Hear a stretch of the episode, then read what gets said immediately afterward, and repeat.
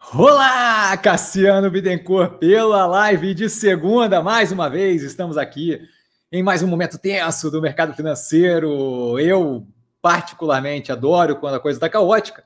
Acho que a gente é, acaba desenvolvendo e o canal passa a fazer sentido justamente quando a situação está tensa nesse nível. E, de qualquer forma, é, é importante denotar que eu não vejo muito racional para o que está acontecendo agora. Com certeza vão ser feitas inúmeras perguntas sobre isso, então não vou fazer spoiler aqui, não vou começar a estragar agora. A gente vai justamente, paulatinamente, como vocês gostam, responder pergunta a pergunta. Para começar, como sempre, disclaimer. Então, basicamente, o que eu digo aqui é a forma como eu invisto, o meu pensamento com relação a investimentos.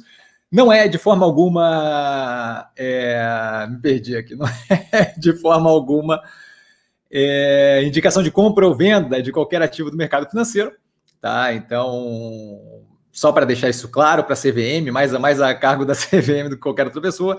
E a gente aqui, a, a ideia da live é justamente poder tirar dúvida de vocês, as coisas que não são comentadas durante a semana ou que não estão é, no Instagram ou qualquer coisa assim. Aliás, é bom denotar sempre, o Gabriel aí já começou a falar, inclusive, tá? Que eu respondo as perguntas no Instagram. Então, aqui, aqui embaixo, tá? O Instagram do canal, justamente onde eu tiro dúvidas todo santo dia. Tendo dúvida, eu tô lá. Aqui é mais para deixar justamente gravado uma conversa mais, mais ampla aqui, onde eu discorro sobre, falo sobre é, o que está acontecendo e basicamente respondo pergunta a pergunta, sempre na ordem de postagem. Então, quem conseguir chegar mais cedo e postando, eu tento matar o máximo possível em duas horas de live.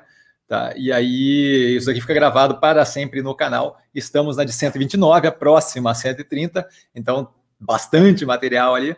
De qualquer forma, é só apresentação básica para a galera nova, né? O canal está sempre crescendo, então fico até super feliz, muito obrigado.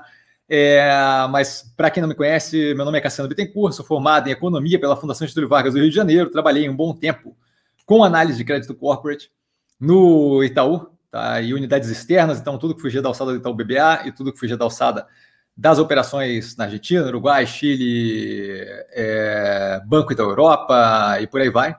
Tá? Além disso, trabalhei também um bom tempo pelo Itaú com fundo de investimento offshore e hoje eu sou investidor e estrategista do mercado financeiro.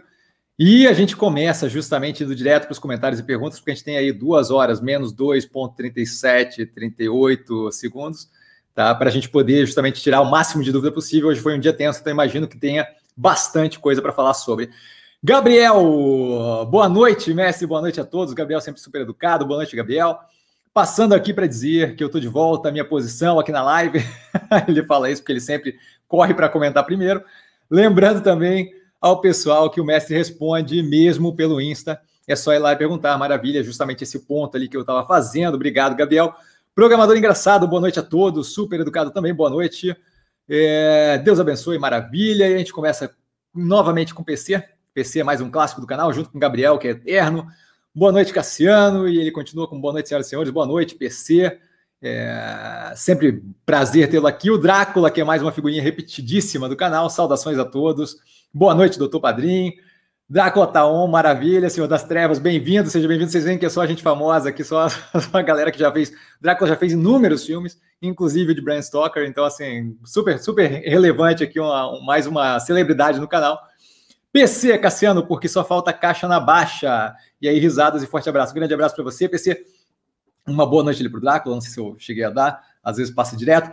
Então, é, acho que assim, a, a, ideia de que a gente consegue ter um planejamento, eu sei que é brincadeira ali, mas acho que é importante comentar, a ideia de que a gente consegue ter um planejamento certinho de o quanto os ativos vão cair, especialmente levando em consideração que aquilo ali depende muito da expectativa do mercado frente ao que vai acontecer, a como as coisas vão reagir, ao que vai ser feito, é, ao que vai acontecer né, com os ativos em geral, eu acho que ocasiona eventualmente a gente overshoot, então a gente atirar um pouco além e aí acaba alocando, às vezes, um pouco mais de capital é, do que. É, do, do, do, que teria alocado caso soubesse que teríamos aí mais uma derretida.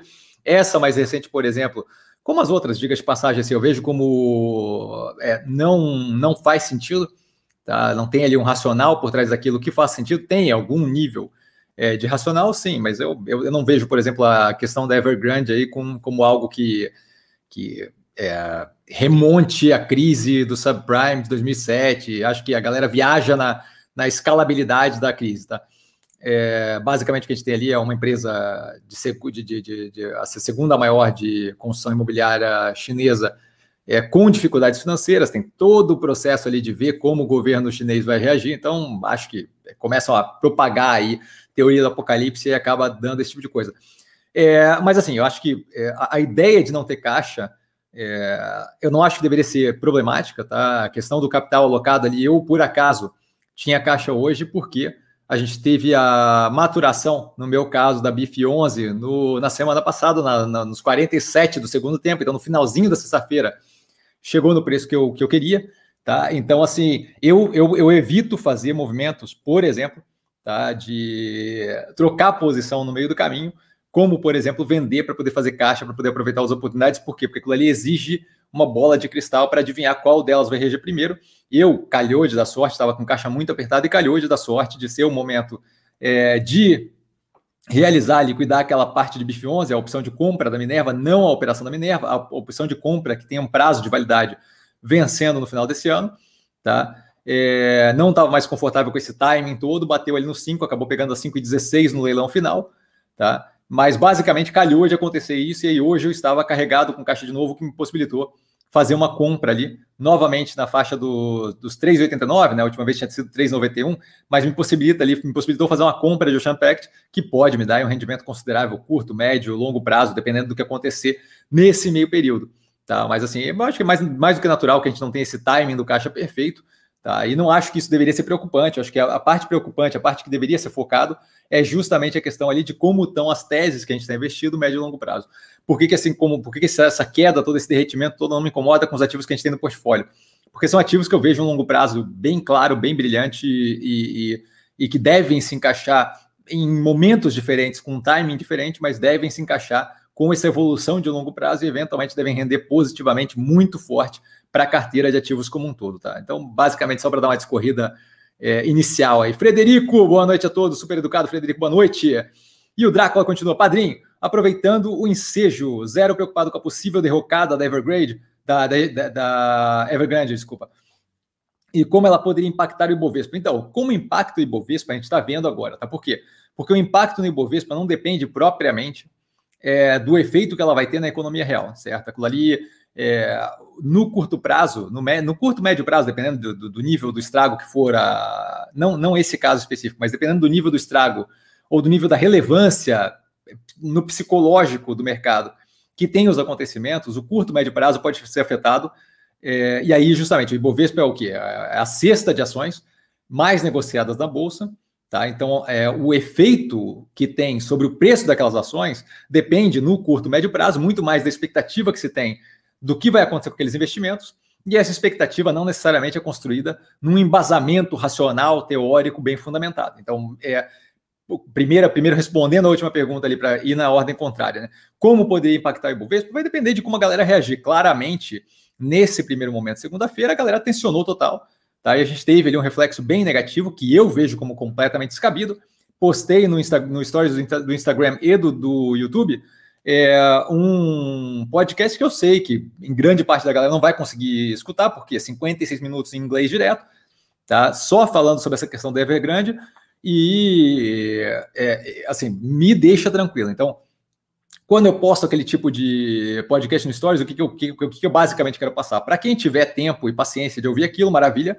Mas basicamente eu quero passar o quê? Ó, o Cassiano tá tranquilo, tá? E aí ele tá postando aqui mais ou menos como um carimbo de assim, eu não estou tranquilo porque eu não estou sabendo o que está acontecendo. Estou tranquilo porque eu estou ouvindo, estou acompanhando, estou vendo de perto a operação e aquilo ali não, não, não me traz nenhum tipo de desconforto.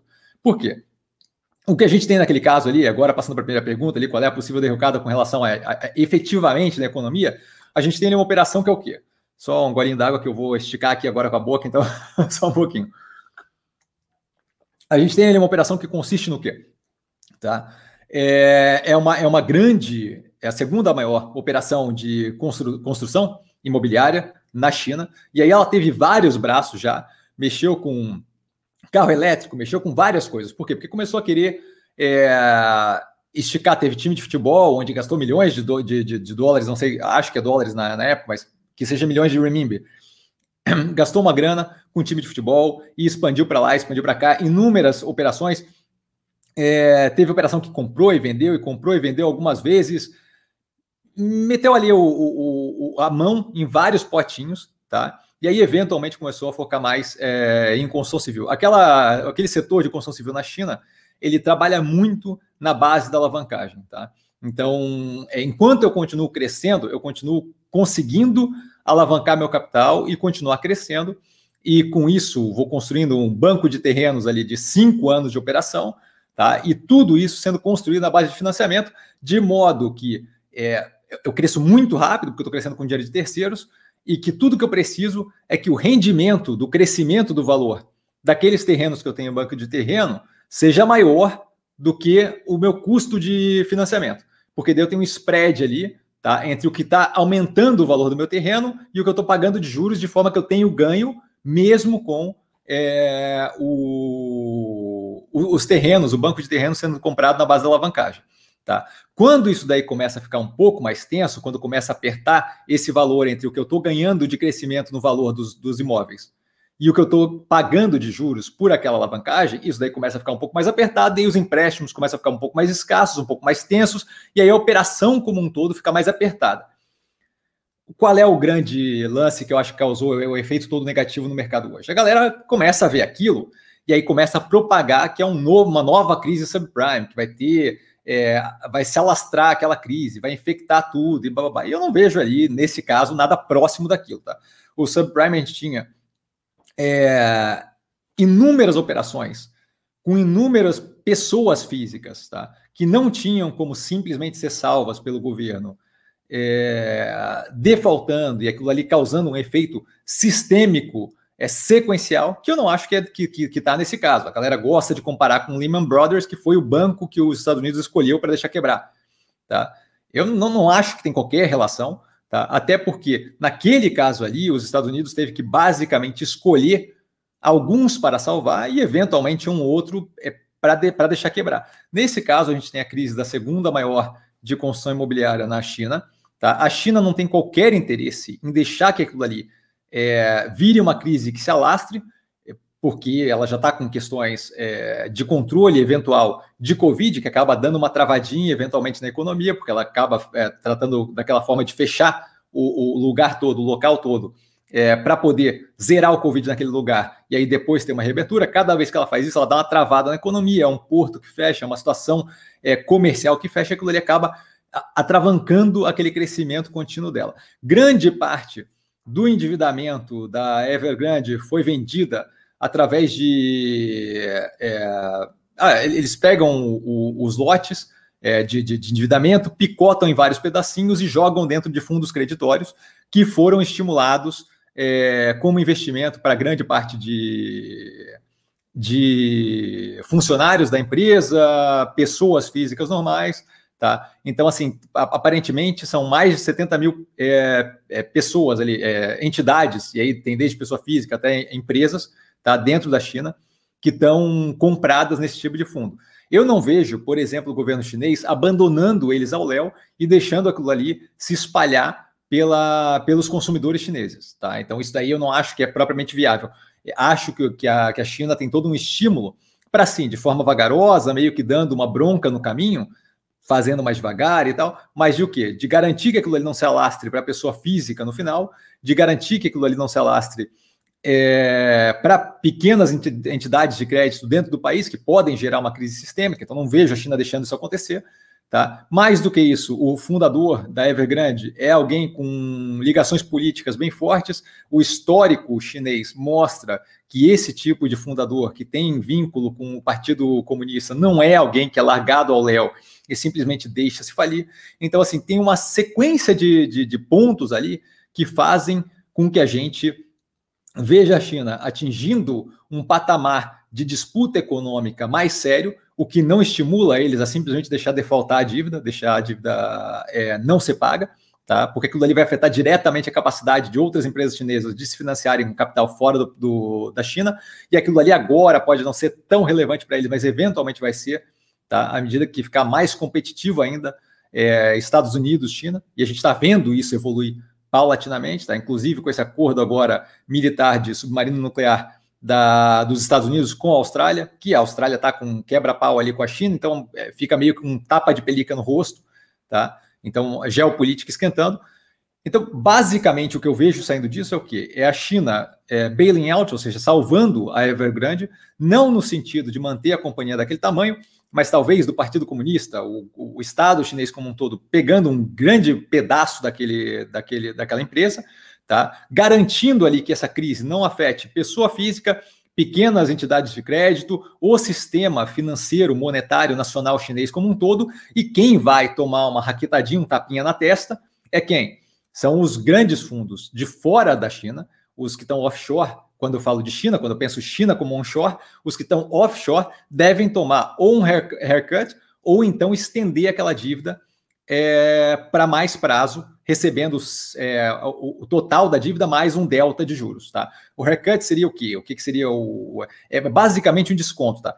É, é da China chegar e falar assim: olha só, eu vou resolver esse pepino, eu dou para vocês aí 70 centavos do dólar, 60 centavos do dólar, 40 centavos do dólar, depende do, do, do caso é, da, da, da, crise, mas basicamente eu posso te dar o dinheiro todo agora e te ressarcir com um desconto de 30%, 20%, 40% do quanto você tinha investido ali. Ou você pode comprar o longo prazo.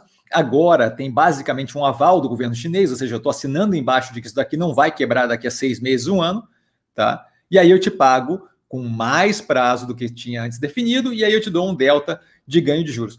Esse tipo de coisa é, é mais do que natural, não é uma operação é, que, que, que, tendo um haircut desse, tendo uma redução dessa, não é uma operação que causaria, por exemplo, falência dos fundos que estão comprados ou um grande dano monetário para os fundos que estão comprados e que tomariam um haircut de 30%. Iria afetar operações que estão compradas em títulos de dívida da Evergrande negativamente, com certeza, reduziria o resultado final dos fundos. Se você está comprado em bancos que têm participação naquilo, eu entendo perfeitamente você ter uma redução no preço desses bancos, porque aquilo ali vai causar algum tipo de prejuízo, muito provavelmente. Se você não está comprado, eu não vejo a razão desse desespero todo. Porque eu não vejo, por exemplo, a China largando a, a economia dela para ser afetada negativamente e sistemicamente por uma falência de uma empresa só dentro do país. Tá? Não é como se essa crise, não, não é como se, se, se, se, a desconfiança sobre o estado financeiro da Evergrande fosse algo novo. Não é algo novo. É algo que já se comenta há algum tempo. Tem algumas instituições é, na China operando com shadow banking e por aí vai, que fazem o quê? É, é, acabam é, chegando nesse estado, especialmente nesse setor de desenvolvimento imobiliário, onde a China justamente opera muito vinculado à alavancagem. Você cresce muito rápido, todo com dinheiro alavancado, de forma a captar é, por menos do que você tem de ganho no teu land bank, no teu banco de terrenos, pelo crescimento e evolução de valor, tá? É, então, assim, a gente vai ver uma estrutura que não vai ser fácil de desvencilhar e de resolver, mas a pergunta que se faz é o quê? Qual é a capacidade que isso tem de infectar os mercados de forma real, não infectar o humor do mercado, porque o que está acontecendo hoje não é nada que não seja humor, certo? O que está acontecendo hoje é bastante gente tomando a decisão de liquidação de ativo com base no susto que isso daí está levando. Não está afetado o mercado em si, certo? Não está afetado o, o, a economia real. Você tem afetado o humor dos investidores, que entrou em pânico e desespero, e aí saiu vendendo.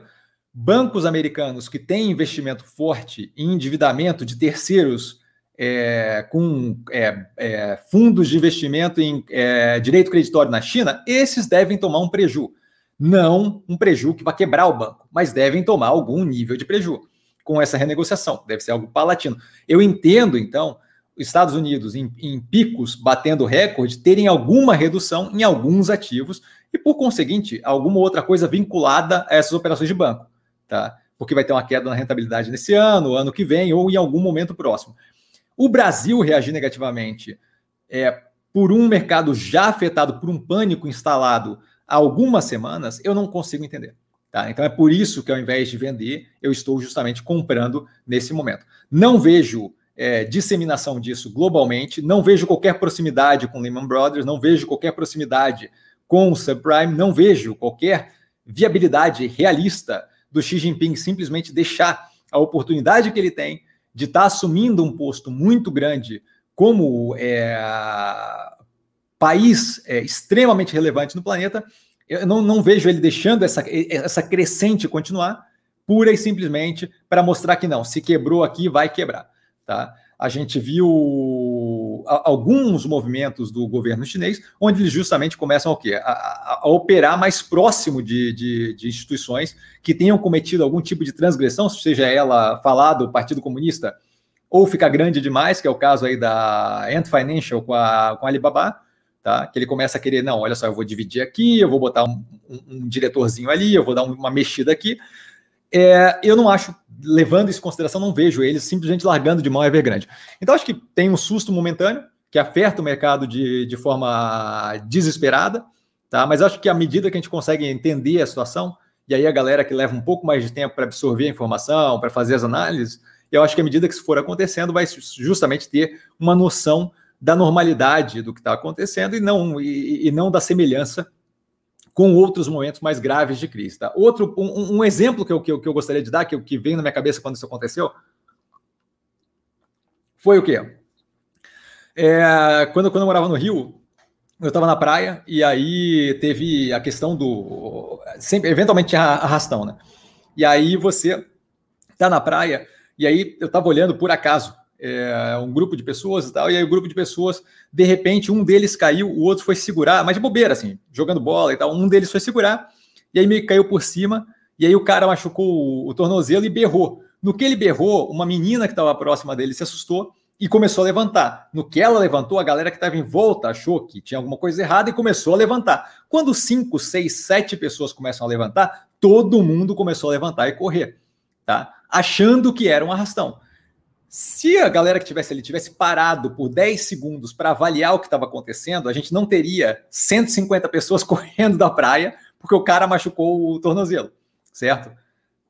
Como ninguém parou para avaliar e todo mundo foi, foi, foi naquele telefone sem fio do susto do que está acontecendo, e aí quando alguém berra, vira mais um bafafá, o que aconteceu? A gente teve o efeito na praia, que seria o equivalente ao mercado, de um arrastão acontecendo, sem um arrastão efetivamente acontecendo. Era pura e simplesmente o sinal de algo que poderia ser o arrastão, alguém gritando e caindo no chão, certo? Então eu acho que a coisa está bem nessa nesse direcionamento nesse momento. Vamos passar para frente, então, que eu acho que eu falei bastante aqui da Evergrande, acho que dá para dar uma ideia é, considerável.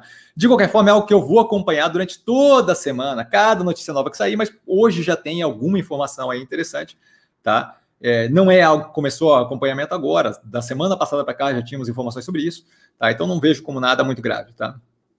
Felipe, boa noite a todos. Super educado Felipe, boa noite. Mestre Cassiano, qual a sua opinião sobre o pânico que tomou conta dos mercados? Acredita é, que uma quebra da chinesa Evergrande é, pode ter algum efeito importante no mercado da bolsa? Então, acabei de responder isso, então passamos para frente. Frederico, hoje aumentei a posição em Via Varejo, é, desculpa, Via, na verdade não é mais Via Varejo, e Burger King, o que pensa do preço atual? grande abraço. Acho que a Via está extremamente descontada e, e, o meu preço está lá na faixa dos 4,50, então para mim não faz qualquer sentido aumentar a posição agora, mas eu não vejo qualquer racional para a operação tá nesses preços de agora. Acho que, novamente, é, tem, tem bastante papagaio de, de pirata vendendo uma ideia de que não vai dar certo, de que tem competição, de que a Amazon, ou de que é Mercado Livre, qualquer coisa do gênero. Eu vejo como zero de racional. Burger King é outra operação que deve se favorecer bastante com a medida, a medida que a gente vai tendo cada vez mais é, vacinação aqui no Brasil, uma volta paulatina à normalidade. A gente tem visto os índices é, de infecção e de mortes pelo Covid cada vez mais controlados. Agora, num estágio de estabilidade, o que tem que ser, tem que, tem que evoluir aí para uma queda ainda maior, mas estabilidade em níveis mais baixos não deixa de ser positivo. Quanto mais a gente tiver vacinação, que é uma questão de progressão é, paulatina na direção que a gente está indo, é, o brasileiro ele não tem propriamente repulsa à vacinação, o que para a gente é bem positivo, porque deve atingir grande, grande, grande parte da população, tá? Quanto mais a gente tiver indo nessa direção, melhor é para operações como é, varejo pessoal, é, que acaba sendo em parte ele é varejo, acho que ela já está bem, é, já escapou bastante disso desde o ano passado, tá? Mas o Burger King, que exige a presença física, é, deve se aproveitar disso cada vez mais. E aí, novamente, é, volto a reforçar, assim, tem um, existe um clima de pânico no mercado, completamente generalizado, que eu não vejo como justificável, que está afetando todos os ativos, em geral. E aí cada um arranja a narrativa que quer para cada ativo. Eu não vejo qualquer racional é, para o Burger King tá preços abaixo do que estava durante o auge da pandemia. Qual é, o, qual é o sentido? Estamos cada vez mais próximos de uma normalidade, das pessoas conseguirem lidar umas com as outras dentro, por exemplo, de um fast food desse. Qual é o sentido do preço estar mais barato do ativo do que estava no segundo trimestre de 2020, onde tínhamos lockdown, todas as lojas fechadas e é, basicamente capacidade zero de, de operar ali do Burger King. Eu não vejo qualquer racional, mas daí assim, cada um, cada um. Então, eu zero preocupado com as duas operações, acho que o Burger King está é, tá em preços mais derretidos comparado com o histórico de preço deles, mas não vejo problema, por exemplo, em Via entrando na carteira. Se não tivesse Via na minha carteira, estaria é, alocando nesse preço. Não estou alocando porque tem outras coisas derretendo e eu tenho Via um preço muito mais barato. Tá? Arthur, boa noite, Cassiano, boa noite a todos. Boa noite, Arthur, super educado. Marcos, muito boa noite, prezados, educadíssimo. Marcos, muito obrigado. Boa noite para você e boa noite para o Arthur, não sei se eu falei. Sejam bem-vindos ao melhor canal do YouTube sobre investimentos no mercado brasileiro. Parabéns, Cassiano, muito grande abraço, muito obrigado, cara. Fico honradíssimo, sorriso na cara, deixa, deixa, deixa transparecer. Qual seria, ele continua, né? Qual seria o momento ideal, interessante para operar renda fixa no Brasil? Você já operou ou ela morreu? Obrigado. Então, não acho que morreu, eu só acho que nós temos aí é, o, o país vinha numa direção bem positiva de redução de juros. Tá? O ganho de autonomia do Banco Central foi algo bem positivo que gera uma maior capacidade deles de lidar com inflação sem ter que ter o aval e a compra da ideia do executivo. Tá? Então, isso daí favorece o ganho paulatino, à medida que o tempo vai passando, de confiança nessas medidas a serem tomadas, quando tem que ser tomadas pelo operador do mercado monetário é, no Brasil, tá? do, do setor monetário ali, que é o Banco Central. Então, eu acho que cada vez mais, à medida que o mercado vai maturando que a ideia de um Banco Central autônomo vai sendo formalizada e estruturada de, de modo a, do tipo assim, não, tudo bem, daqui para frente não, não muda mais, quanto mais a gente tiver esse nível de consistência da operação do Banco Central de forma autônoma, menos os juros vai ser forçado para cima, por uma possibilidade de política monetária é, populista. Tá? Então, isso daí não é tudo, não é tudo, porque a gente tem toda a parte fiscal, toda a parte de risco país e por aí vai, tá? Mas a gente já tem um fator a mais que traz ali uma estabilidade para a economia brasileira. Quanto mais estabilidade a gente tiver, mais o setor de mercado de capitais fica interessante. Menos a. Não é que, não é, que é menos interessante a renda fixa, mas a renda fixa vai é, pagar é, de modo mais racional do que pagava quando estava 14%, 16%. Tá? Então, assim, é, renda fixa é algo negativo? Não vejo como algo negativo. Tá? Eu só acho que, assim, nos níveis que a gente tem atualmente, não acho que faz competição com um setor de investimento em mercado de capitais. Quando a gente olha é, o movimento ali em Ocean Pact de 33% em 20 dias, é um movimento de curto prazo, com um pedaço do portfólio, aquilo ali cobre a renda fixa de um pedaço considerável do portfólio, certo? É, se eu botar 33% da quantidade que foi alocada e é, fizer para o lucro ali, se tirar o lucro ali e, e comparar com o portfólio, é, paga a renda fixa de grande parte do portfólio no movimento de 20 dias, tá? com capital solto ali, com dinheiro é, não preso em algo fixo é, me segurando ali dentro. É, mais do que isso, quando a gente tem juros altos, é, se a gente está indexando a juros, é importante levar em consideração a inflação, porque eu tenho ali uma questão que é, é uma coisa é o ganho nominal do investimento, outra coisa é o ganho real, certo? O ganho real descontado da inflação, nesse momento em que o juros está tentando alcançar a inflação, é um ganho consideravelmente módico, em grande parte dos investimentos de renda fixa é uma perda real, certo? A inflação está mais alta do que eu estou recebendo de juros naquele momento. Então, renda fixa eventualmente pode vir a ser uma coisa interessante para diversificar portfólio, Pode. É, acho que com, a, com ganho de maturidade é, do setor de mercado de capitais no Brasil, acho que debenture, por exemplo, é algo que deve vir a ficar cada vez mais popular. Por quê? Porque eu estou ganhando um delta a mais do que renda fixa paga pelo governo, por exemplo, num, num, Selic, num título vinculado à Selic da vida, tá? ganhando mais possivelmente do que um CDI, e estou emprestando diretamente para empresas que hoje em dia têm o, aquela, aquela, aquele mercado de capitais de dívida corporativa muito mais estruturado. Então, ali pode ser, nos Estados Unidos, por exemplo, a gente tem muito disso, tá? É, de commercial papers, de, de, de, alocar ali em bonde emitido por empresa. Aqui no Brasil é menos estruturado, é, por muito tempo menos, menos seguro ali, um negócio mais é, assustador, porque se você não, se você não conseguia ter noção de como ia estar juros, inflação, ficava muito difícil emprestar para uma empresa é, não sabendo qual é a situação econômica que ela enfrenta daqui a pouco. Tá? Então, eu acho que com a maturação dessa maturação, a melhoria, a evolução de algumas instituições brasileiras, não acho que é todas, não acho que a gente está indo no caminho do céu, mas a autonomia do Banco Central, por exemplo, é um direcionamento é, positivo, a gente deve ver cada vez mais uma possibilidade de maturação do mercado financeiro aqui no Brasil, o que justamente favorece investimento em bolsa de valores. Se você olhar o mercado americano, uh, o percentual de pessoas que tem lá, até através do 401k, o, o, o fundo deles de previdência, é, o percentual de pessoas que têm participação no mercado financeiro, mesmo que de forma passiva, é absurdamente maior do que aqui. Tá? Então, não acho que estamos indo para chegar lá, mas acho que estamos dando passos naquela direção. Tirando, obviamente, o, o meio tempo aqui com é, o executivo errático, com populismo acontecendo e, e, e briga entre populismo de esquerda, populismo de direita e por aí vai. Tá? Mas acho que assim é, é, a gente comemora as pequenas vitórias. Então, a autonomia do Banco Central sendo mantida, quanto mais tempo ela for mantida, mais difícil é de voltar atrás, melhor é para a estrutura do mercado financeiro como um todo.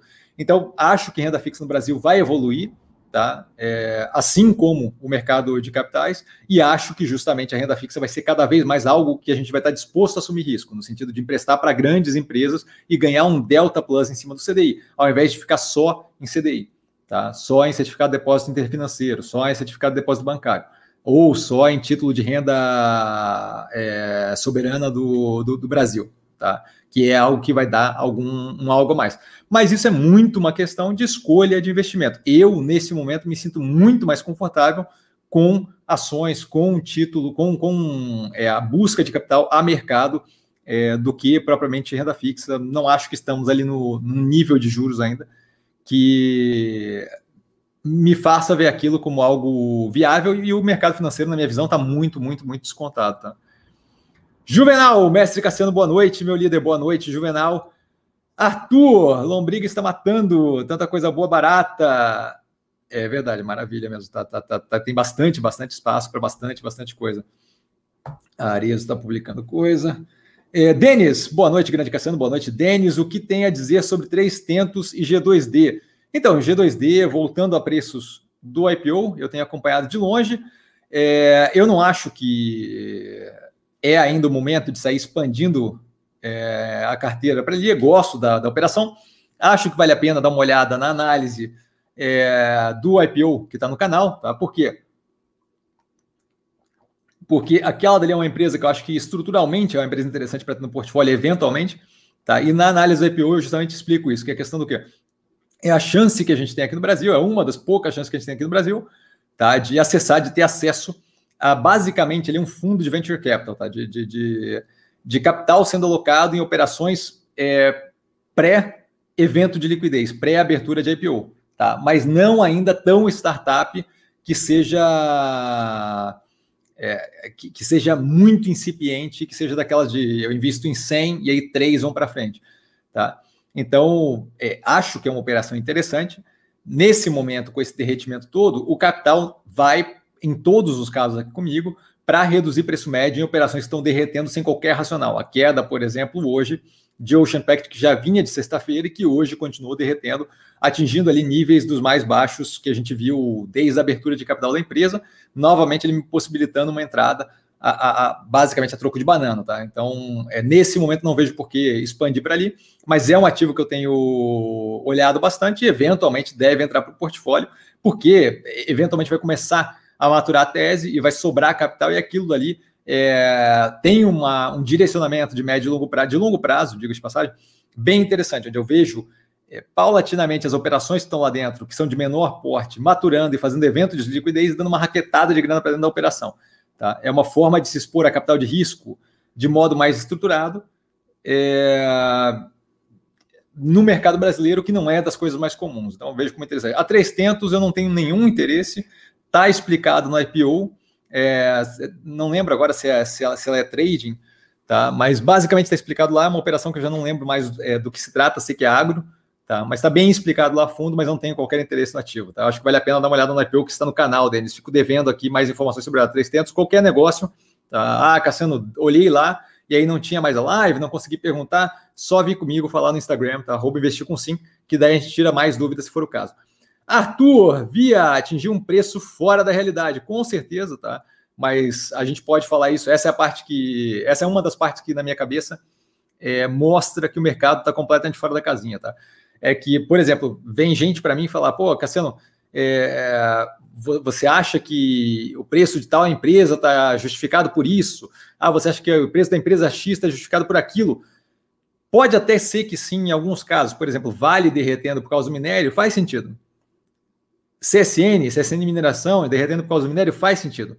Só que quando você vê o mercado como um todo derretendo, tem algumas operações que fazem sentido, tem várias outras que não fazem nenhum sentido. E mesmo assim estão derretendo mais que Vale do Rio Doce, com o produto principal dela caindo vertiginosamente. E aquilo dali mostra claramente que é pânico generalizado. Então, assim, acho realmente, é, concordo na questão de que Via atingiu preços completamente fora da realidade, assim como várias outras operações. Quando você pode falar isso de zilhões de operações e não tem algo estruturalmente apocalíptico acontecendo, é porque o mercado está completamente fora da casinha, entrou em pânico e está é, modo rato banhado a gasolina pegando fogo, tá? Então a estabilidade emocional já foi embora. E isso daí é justamente o que eu acho que a gente tem que. É, é a hora da gente manter a calma e justamente poder tomar decisões que agora parecem insanidade, que daqui a pouco vão, vão render uma grana considerável, tá? Coroa e Pedal, boa noite a todos, super educado, entre outras, agro tem sido igual ao Ibovespa, só hoje tomou outra porrada. Então, volta a reforçar, assim, não é só, o, a, é, é, a, gente tende a ficar focado nos ativos que a gente tem em carteira. Como eu tenho 27 em carteira, eu foco em bastante coisa, mas eu observo outras também.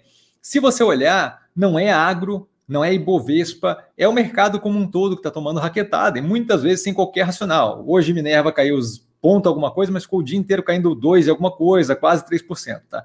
A gente hoje teve informações como, por exemplo, mais uma vez recorde cavalar na terceira semana de exportação é, de setembro, de, de, carne bovina. Então, assim, não é como se tivesse algo racional acontecendo, certo? O dólar está subindo, o que é positivo para Minerva. Recorde na terceira semana de setembro, o que é positivo para Minerva. E mesmo assim o ativo cai, certo? Então, assim, é, o, o, mercado, nesse momento de pânico, se não tiver algo muito claro falando e piscando na cara dele, dizendo: olha, positivo, positivo, positivo, a menos que faça um MA gigantesco, uma compra de outra empresa gigantesca, o mercado não está muito absorvendo aquilo. E ao mesmo tempo, com a queda, por exemplo, da Vale, consideravelmente módica perto da queda do, do minério de ferro, na minha opinião, Tá? É, você vê ali as pessoas se agarrando a algo que, na minha visão, eu tenho falado isso há algum tempo, está num direcionamento bem negativo. Tá? É, então, assim, é, quando você começa a ver o descasamento entre a, a realidade das coisas e o que está acontecendo com os ativos, a gente vê pânico generalizado. Então, acho que a questão ali da agro ali é mais um desses. É uma, é uma das operações que eu devo avaliar essa semana, porque acabou o portfólio e eu justamente quero começar a avaliar outras operações. Essa é uma das que eu estava olhando. Então aí sim eu vou conseguir dar uma opinião mais aprofundada sobre o ativo em si, tá? Mas em grande parte dos ativos do mercado, zero de racional, tá? Railson, boa noite. Boa noite, Railson. Como vai, Cassiano? Super bem, cara, muito obrigado. Espero que você esteja bem também. Sinceramente, estou muito preocupado com a bolsa de valores. Coloquei 90k esse ano e só estou com 62. Tudo caindo, B3, a Magalu na minha carteira, tudo derretendo. É, ele continua, como sou brasileiro, não desisto nunca, sigamos pacientes. Então, é, acho que vale a pena a gente pensar no mercado financeiro, em grande parte das vezes, a menos que seja algo novamente apocalíptico e, e estrutural, como o caso da mesmo mesmo no caso do, do, do subprime ali, o que aconteceu é que levou mais tempo e depende muito do ativo que você está comprando, tá? Mas assim, em geral, é, a bolsa se comporta nesses momentos de pânico como uma mola, tá? Então, o, o, o, patrimônio que você tem em carteira nesse momento tende a comprimir, tá? a espremer, a ficar bem apertado. Tá? E aí, uma vez que sai aquele pânico, você tem a expansão novamente com a retirada da pressão. E aí, com aquela expansão, você vê volta com passagem do nível anterior de grande parte dos ativos. E aí, obviamente, vai depender de maturação de tese, de como está estruturalmente e de você não estar comprado em ativos que tenham problemas estruturais de fato. Tá? Então, assim, ah, eu comprei é, Gafisa e não voltou ao preço normal. Sempre, a empresa está em recuperação judicial e mudando de perfil e por aí vai. Então, assim, não dá para querer qualquer coisa.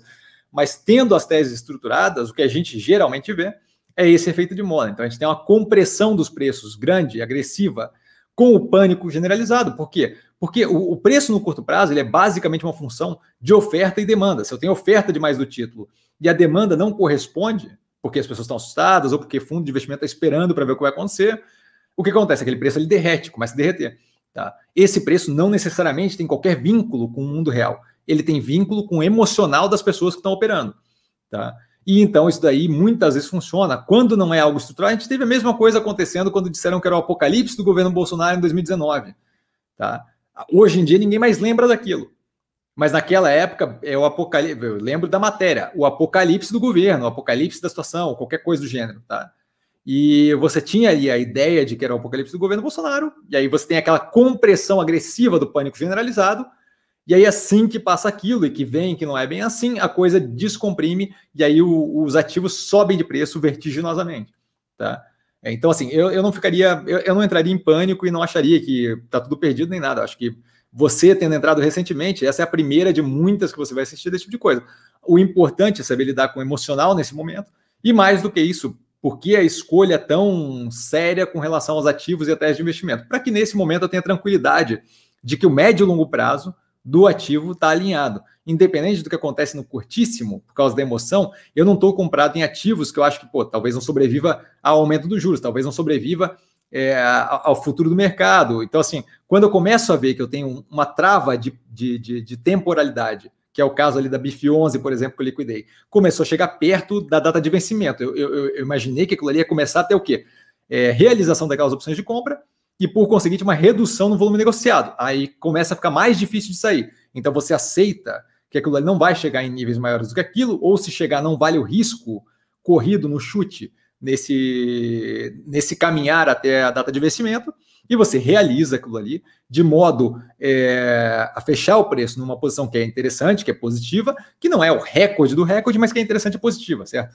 É trabalhando de forma realista. Outra coisa que eu evito fazer é o quê? Pegar ativos que estão com a corda no pescoço, porque ativos que estão com a corda no pescoço, nesses momentos de curto prazo, podem simplesmente receber o tapa final para irem para o buraco. E é, não é isso que eu quero, certo? Eu quero justamente poder relaxar e estar tá tranquilo e dormir feito um bebê é, nesse momento, por exemplo, que a gente passa por esse aperto mais forte, tá? Diego, grande Cassiano, opa, Diego, boa noite a todos, super educado, Diego, obrigado. É, boa noite para você. Você acha redundante uma entrada em IPO desse desmembramento da Ambipar? Então, não, não é uma questão de redundante, assim é, eu acho que é, é, é, a escolha de pegar a parte, eu acho não, é literalmente isso, tá? é literalmente a escolha de pegar a parte que lida só com rejeito. Se você não tem interesse pela parte da Ambipar de response, eu não vejo problema. Ah, não, Cassiano, olha só, eu, eu, eu adoro a ideia de ESG, de Environment Social Governance, né, de, de meio ambiente social e governança, adoro a ideia da empresa de trabalhar ali com operação de tratamento de resíduos, tá? Mas eu não ligo muito para a parte que responde a enchente, a incêndio, por aí vai. Eu entendo perfeitamente. Você gosta de um pedaço da operação que está abrindo capital e não liga muito para o outro. Não vejo como problemático. Acho que se você tem interesse em operar a operação, a empresa como um todo, se você tem, tem interesse em alocar mais na Ambipar, eu não vejo por que não fazer pela empresa é, a mãe. Tá? Por quê? Porque a mãe tem acesso justamente à coisa como um todo, ao, ao bloco como um todo. Tá? A menos que você tenha um interesse específico de pegar só gestão de resíduos, eu não vejo por que fazer na operação de baixo. Cada, a única coisa que você está fazendo é o quê? É se expondo mais à parte de tratamento de resíduo da Ambipar. É só isso que você está fazendo quando você está entrando ali na, na Ambipar Environment. Tá? Não, não, não, não tem nada de diferente além de você comprar mais de um pedaço daquela operação. Quando você compra a operação de cima, você está comprando a operação como um todo. Quando você compra a operação de baixo, você está justamente escolhendo é, aumentar a tua exposição naquele pedaço. Se você tem maior preferência para aquele pedaço, eu super entendo. O que acontece bastante, que eu acho que é, não é válido, porque é basicamente chute, é a galera querer operar na base do ah, não, eu vou entrar na operação da Ambipar o IPO, porque vai estar descontado, é, e aí é como se estivesse comprando mais barato a Ambipar. Esse tipo de coisa, a gente tem um book build, um processo de book building que é discricionário da empresa, então você não consegue nem ter uma lógica de para onde aquilo ali vai. Tá? É, a gente tem a evolução do preço da mãe, da Ambipar, que você não consegue dizer para onde é que vai. Então a ideia de que você consegue adivinhar qual das duas vai estar mais barata na, na hora que definir o preço da, da Ambipar Environment e começar a negociar, é, é, é ridícula a ideia de que vai conseguir fazer esse tipo de precificação.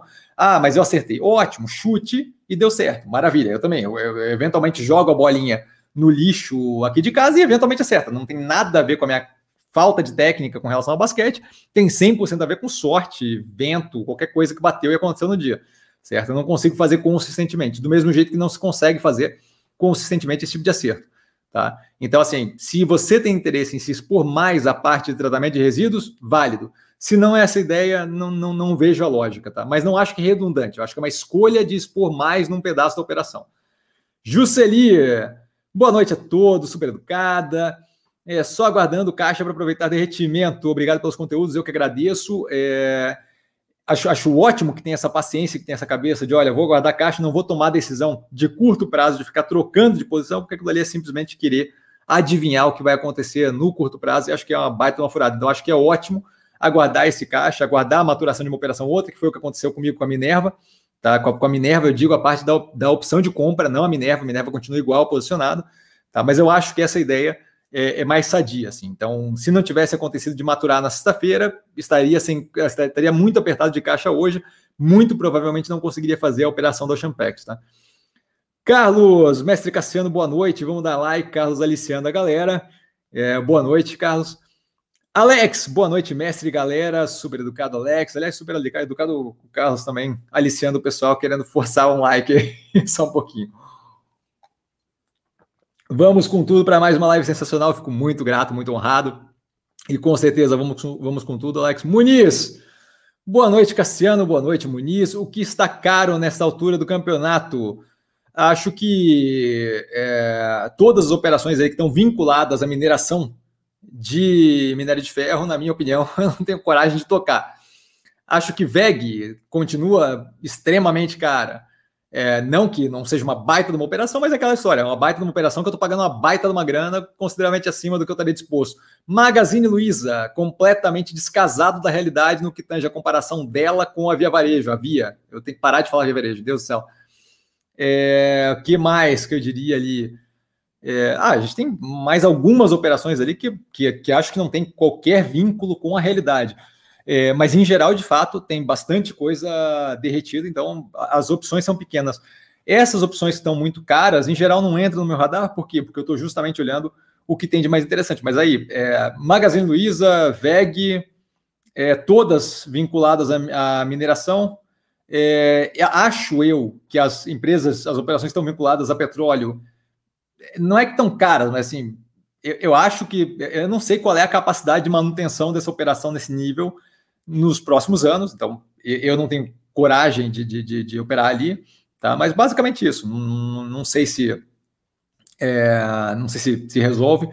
Como não tenho toda a gama aí de, de, de operações, não teria como falar. Cielo, Cielo, Cielo acima de zero tá cara, na minha visão. Mas isso eu mostro na análise que eu fiz do canal, tá? Do, no canal da, da Cielo. É, mas acho que básica, basicamente isso, tá? Mais do que isso, eu teria que dar uma olhada para ver. Tem algumas operações que eu coloco é, a questão do preço como o questionamento. Ah, Copel e NBR, tendo a opção da energia, considero caras, tá? Evoluíram consideravelmente mais do que na energia. Não sei se estão caras hoje, mas são caras tendo em consideração que eu tenho a opção da energia, tá? Mas acho que basicamente isso. Frederico Cassiano, existe alguma correlação entre Evergrande e as construtoras, as construtoras do portfólio? Aqui devemos nos atentar. Muito obrigado. Com certeza existe, mas na minha visão é uma correlação positiva, certo? Se eu tenho o início de um travamento nas operações, pelo menos no curto prazo, curto médio prazo, tá? Nas, nas operações de construção imobiliária, de, de desenvolvimento imobiliário na China, que é uma grande demandante de aço para a construção e que, por conseguinte, se torna uma grande demandante de minério de ferro para a construção, uma vez que a Evergrande comece a virar um pepino e leve um tempo para ajustar aquilo ali, eu tenho uma demanda agressiva do mercado chinês que deixa de ser um fator tão agressivo assim. O que, por conseguinte, tende a aliviar a demanda pela, pela matéria-prima. O que, por conseguinte, tende a reduzir o preço da matéria-prima. de minério de ferro derretendo, de aço caindo. O que correlaciona-se com a gente aqui de uma forma a baratear a matéria-prima, que era um problema justamente que estava afetando algumas das operações de construção civil, aqui todas elas, mas algumas de forma mais agressiva, tá? que é o quê? O aumento no INCC, no Índice Nacional de Construção Civil, onde eu tenho a matéria-prima afetada muito negativamente. Pô, Cassino, mas será que isso daí vai afetar aqui dessa forma rápida? E GPM caiu, e GPDI caiu esse, esse, esse, nessas, nessas duas prévias. Por quê? Por causa da queda do minério de ferro. Isso nem começou a ser repassado para a cadeia de suprimento. Tá? Acabou de derreter recentemente o minério de ferro. À medida que isso vai passando para frente, vai começando a afetar vários outros pontos ali e de forma mais agressiva tá, do, do, do, índice de preço do que tange matéria-prima para a construção civil. Então, ela tem alguma correlação, além das atitudes chinesas para evitar inflacionamento, para evitar hiperaquecimento da, da economia, ela tem, é, a, e, e, meio ambiente também, além daquilo ali, essa questão com a Evergrande, com a Evergrande deve reduzir a demanda por matéria-prima por reduzir a demanda por desenvolvimento imobiliário, dado que ela vai ter que jogar mercado com desconto grande parte das operações que ela tem, tá? Então, assim, vai, vai, vai ter uma oferta maior de apartamento, casa e por aí vai, do que teria em condições normais. Aquilo ali reduz a demanda por matéria-prima, o que barateia o custo de construção aqui no Brasil, o que favorece a margem bruta, que é algo que era problemático há pouco tempo atrás, especialmente com operações como é, MRV, é, MRV menos, mas tenda, operações de mais, ba mais baixa renda, tá? E favorece, acaba favorecendo todas, tá? Mas, mas em geral, é, de mais baixa renda, então acaba afetando, na minha visão, positivamente, tá?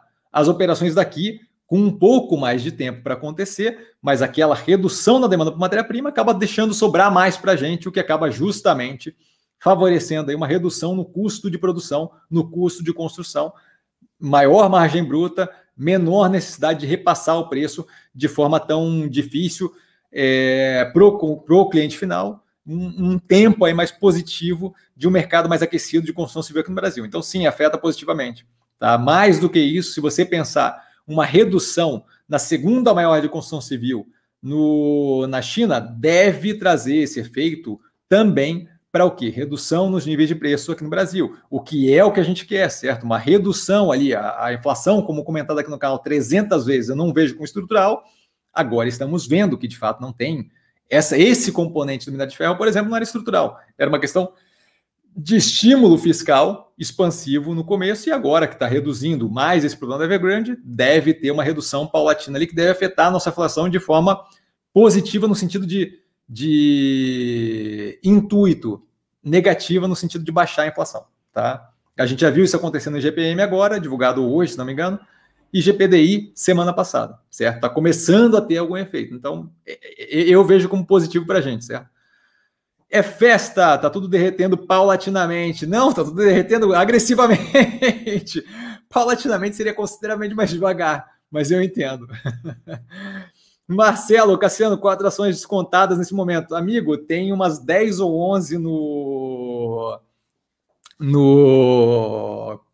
Movimentos da semana, que foi divulgado no, às 7 horas da noite do domingo. De qualquer forma, hoje, por exemplo, Ocean Pact eu comprei, então, obviamente, eu vejo aquela como descontada, certo? Dei mais uma, uma raquetada de 22%, se não me engano, para dentro, tá? E quase peguei quando eu postei ali o ícone, o, quando eu postei a fotinho do. A fotinha é ótima, ele é um, um, personagem fictício. Quando eu postei o desenho do Coyote Coió com garfo e faca na catapulta, eu estava olhando, estava mirando em Melnick, que estava próximo do preço ali que eu queria pegar mais. Então ali era outra que ia rolar mais para dentro, tá? É, acho que a gente teve abertura, lembro de ver Guararapes também, assim, com desconto absurdo, e Multilaser é outra que eu não vejo qualquer sentido dependendo de como a dinâmica do portfólio rolar, Multilaser é uma que vai rolar um preço médio para baixo bem interessante logo, logo. Tá? Então não vejo propriamente. Por que, que você não corre em cima da Multilaser? Porque a Multilaser acaba trabalhando com exportação, é, acaba trazendo peças de China e por aí vai, tá? monta eletroeletrônico aqui, então aquilo ali é, pode ter aí um período de um pouco mais de eh, embrólio, o que me possibilita eventualmente deixar ela um pouco mais para frente para fazer um preço médio para baixo. Mas é outro ativo que estava muito derretido, tá? E eu tenho uma eu, eu, tenho uma posição ali consideravelmente maior de tamanho, tá? O que me faz ter que alocar consideravelmente mais capital para fazer algum nível de cócega ali na posição como um todo, tá? Fala, Brunão! Brunão, boa noite, Messi, boa noite, Bruno, boa noite a todos, super educado, maravilha. Porto Mar, mestre, depois do que o Gilberto, do BBB 2021, passou a fazer comercial das Casas Bahia, a via caiu mais de 30%. Devo sair do papel. Então, eu não acho que tem qualquer relação, aliás, sacanagem do atual cara. Tá? Eu não tenho qualquer interesse em sair dali. Eu estou comprado no ativo, poderia ter realizado na faixa dos 18, se não me engano tá? que foi onde bateu.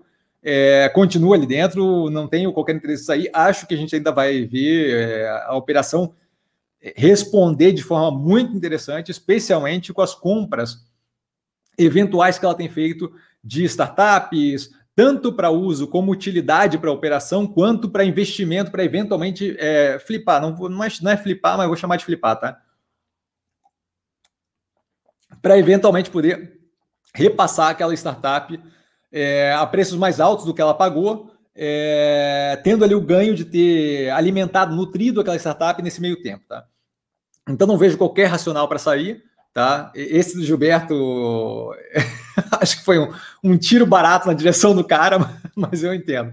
Tá, mas não vejo nenhum, nenhum racional para sair, não. Tá, tô comprado ali, não tô nem um pouco preocupado. E poderia ter realizado muito mais caro do que está agora e não, não, não, não, tive interesse.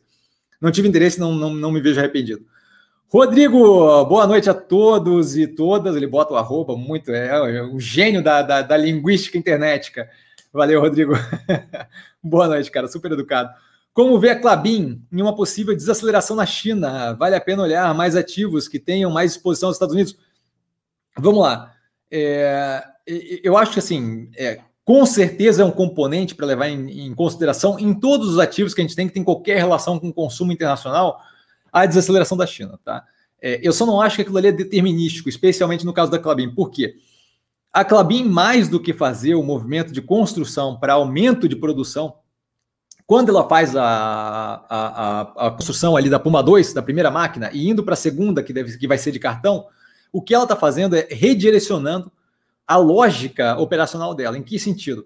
No sentido de ela está deixando de ser uma operação tão vinculada para a celulose, que já era pouco, a celulose, desculpa, a, a commodity pura, tá? que já era pouco, já era 30 e poucos por cento da operação, 30, oscilava entre 30, 29, 33%, tá? e ela passa a ser uma operação mais vinculada ao que? ao processo é, ambiental de substituição de plástico de uso único, embalagens não biodegradáveis, por é, o uso de embalagens biodegradáveis, que é o caso do craft liner, do papel cartão e por aí vai.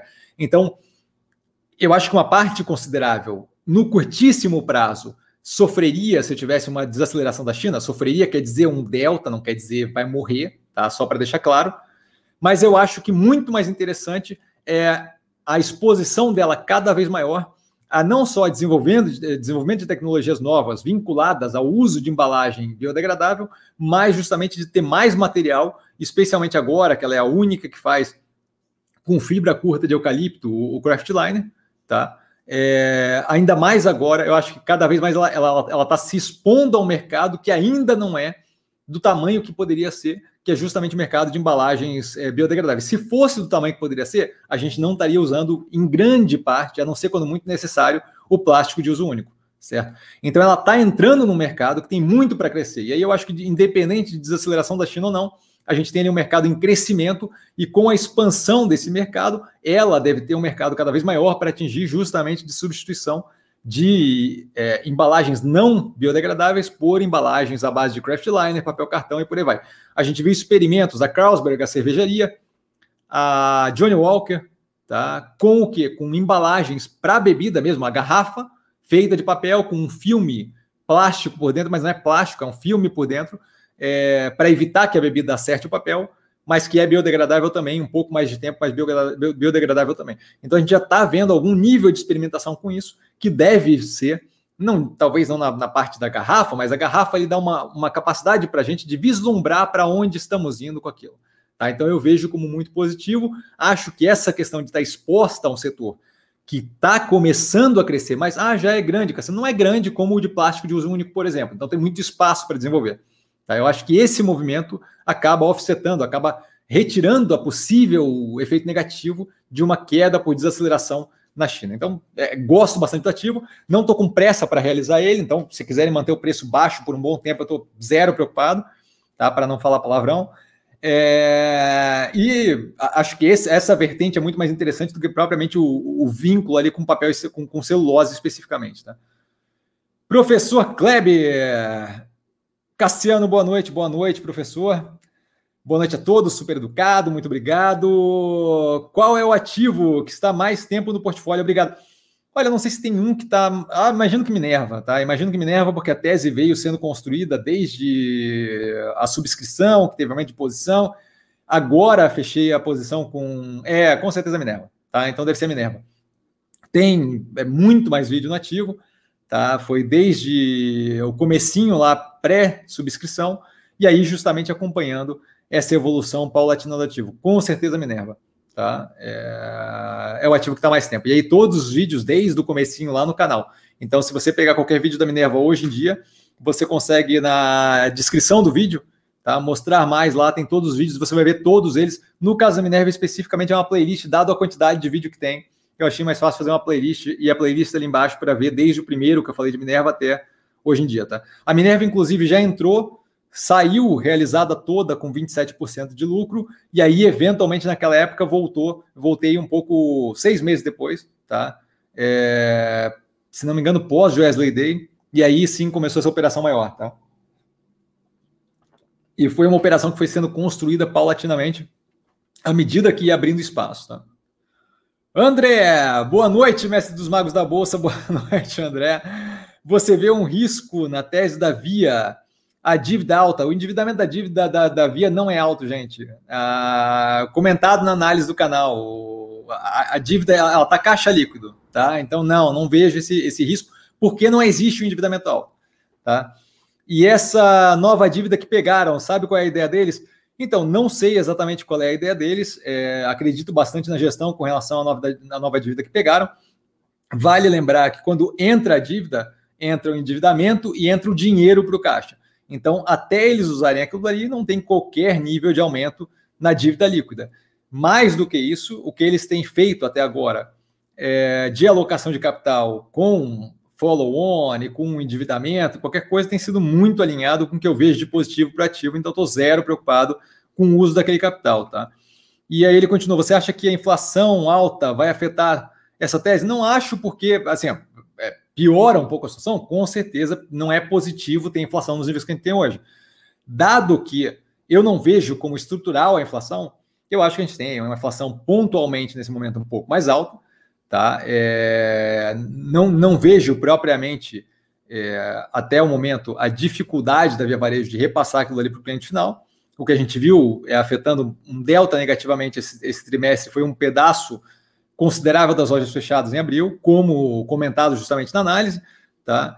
É, então, é, é, positivo? Não é positivo, mas não é estrutural e não é algo que, que eu vejo como problemático. É, um, é, algo delta, delta negativo. É como dizer assim: ah, é, ah choveu, vai atrapalhar a tua, tua, tua, tua saída de bicicleta. Atrapalha, mas não vai matar ninguém, não vai afetar negativamente para sempre é, o passeio de bicicleta de ninguém, tá? Então, assim, é positivo? Não, não é positivo. Mas eu não vejo como algo que afete a tese de investimento. Eu vejo como algo que pontualmente incomoda no curto prazo. Tá? E aí, curto prazo, seis meses, um ano, talvez. Tá? A gente já vê, por exemplo, efeitos é, de, de, de, estabilização de algumas faixas de preço. Se a gente lembrar, essa, esse, esse nível de aumento consistente de inflação que a gente tem tido é porque está aparecendo coisa nova, né? Então, assim, a gente teve recentemente agora a inflação em grande parte afetada é, pela habitação ali, e grande parte desse efeito causado pela energia, que foi aumentada pelo governo por causa da crise hídrica. Então, assim, não é como se fosse algo é, que, que que está entranhado na economia brasileira. Não, é, faltou água por causa de falta de chuva, por causa de uma seca. O governo teve que aumentar o custo de energia acabou afetando a inflação. Então, assim, meteorologia, efeito exógeno pontual, que, que, que não, não, não, não, não tem como. É, não é porque deu esse ano que ano que vem vai dar de novo, que vai dar de novo, que vai dar de novo, sabe? Não é estrutural. Tá? Alex, via na faixa dos sete reais de novo, quem diria? Pois é, quem diria. Eu vi ela subir quando eu comprei a primeira vez até seis reais e aí cair para quatro de novo para depois fazer a jornada de subida mais agressiva. Então, assim, é oscilação, é o mercado brasileiro, é, é, o, é o, destemperamento, é a falta de, de tranquilidade é, emocional do, dos participantes. Anderson, boa noite, acabei de chegar, boa noite a todos, super educado. Anderson, muito obrigado, boa noite.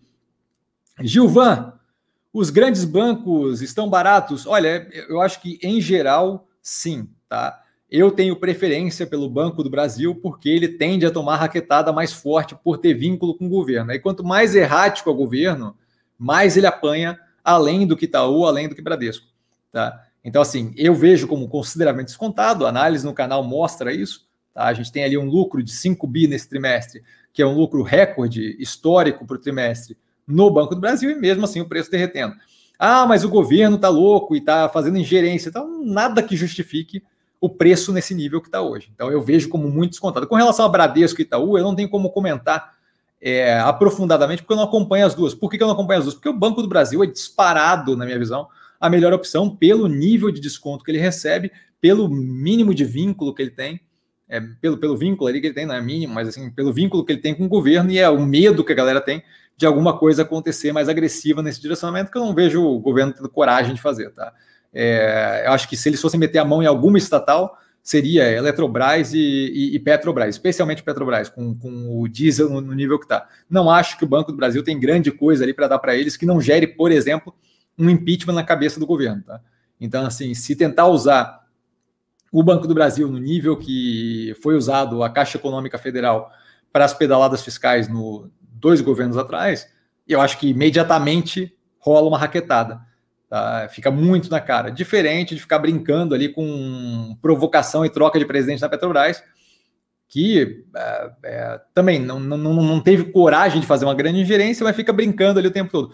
Então eu vejo como preço descontado sem esse, esse efeito, de fato, nocivo do executivo ali. Vejo sim como consideravelmente barato. Tá? Paulo, boa noite, Cassiano. Poderia comentar a BRAP? Não sei do que estamos falando. Vamos ver se eu encontro aqui BRAP. Vamos ver se eu encontro BRAP, só para ter uma noção do que estamos falando. É... Ah, Bradespar, maravilha. Poderia comentar sim, poderia comentar sim. Eu comentei, inclusive, no. Não lembrava do código, desculpa.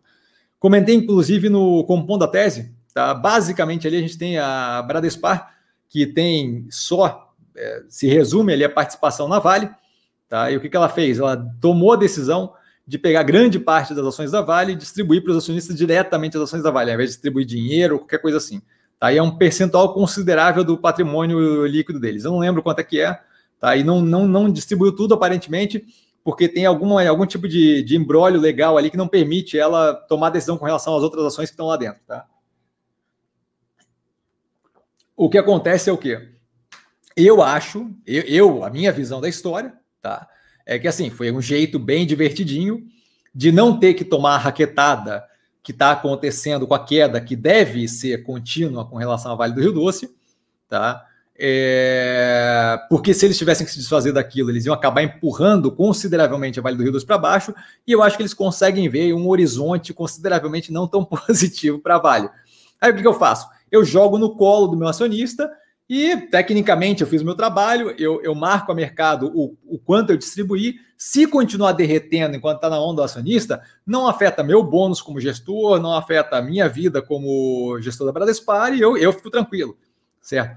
Aí a questão é de a hora que eu larguei na mão do acionista da Bradespar a ação da Vale, o que, que ele vai fazer com isso?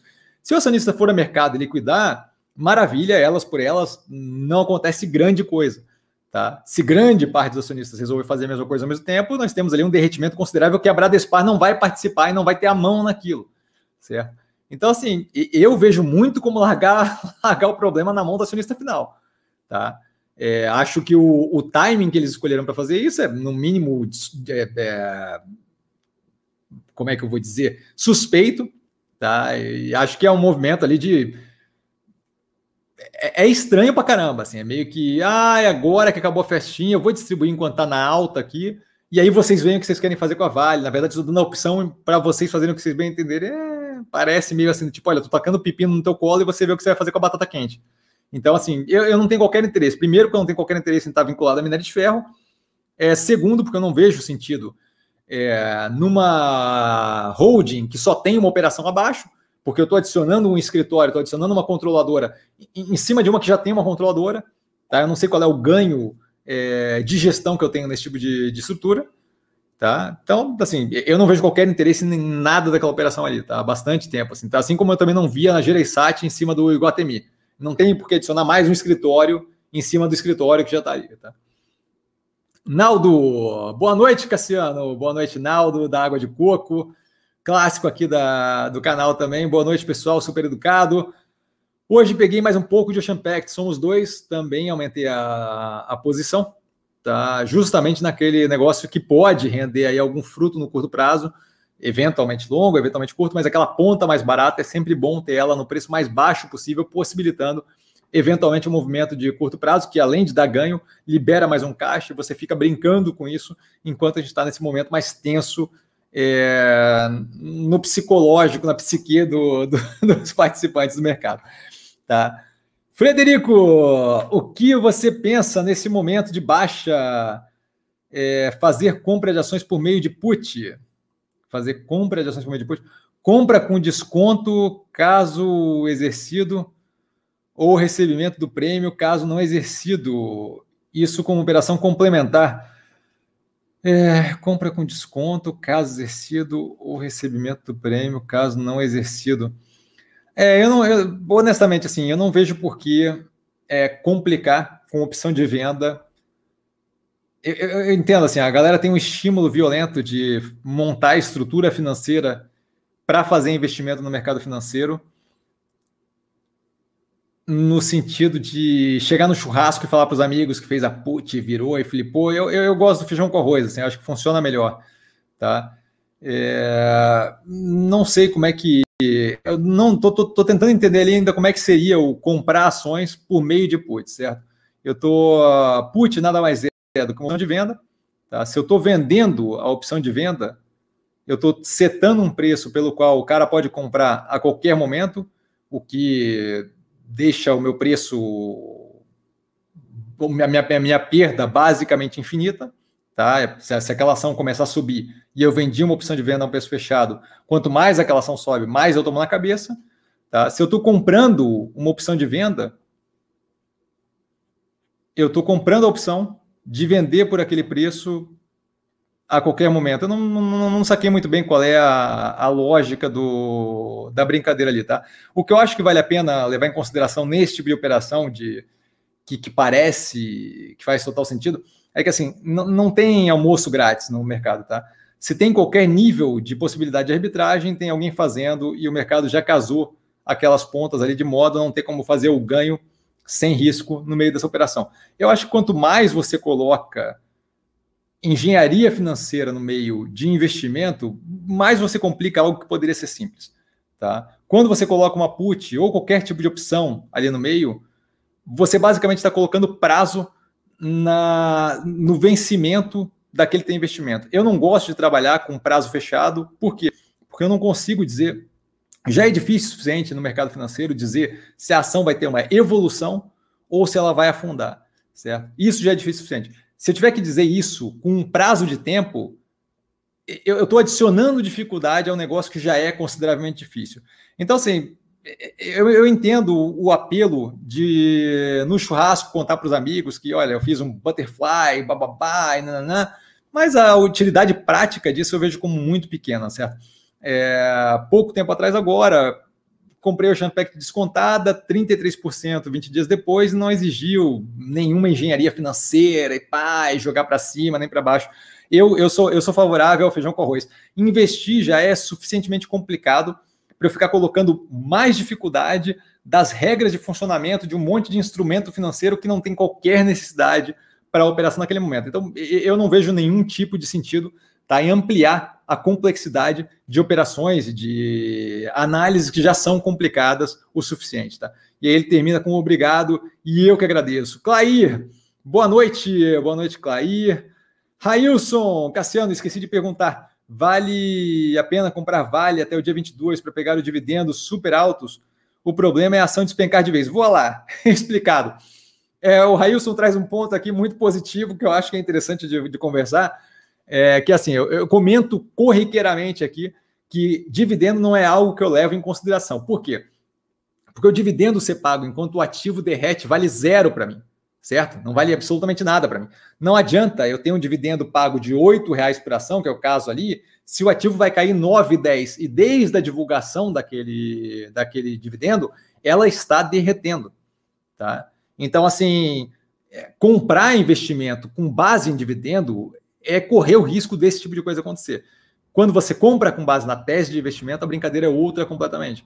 Então, assim, não, eu não acho que vale a pena fazer um movimento pelo dividendo é, com essa base. Por quê? Porque você justamente está correndo o risco de o minério continuar nesse derretimento e a ação continuar derretendo.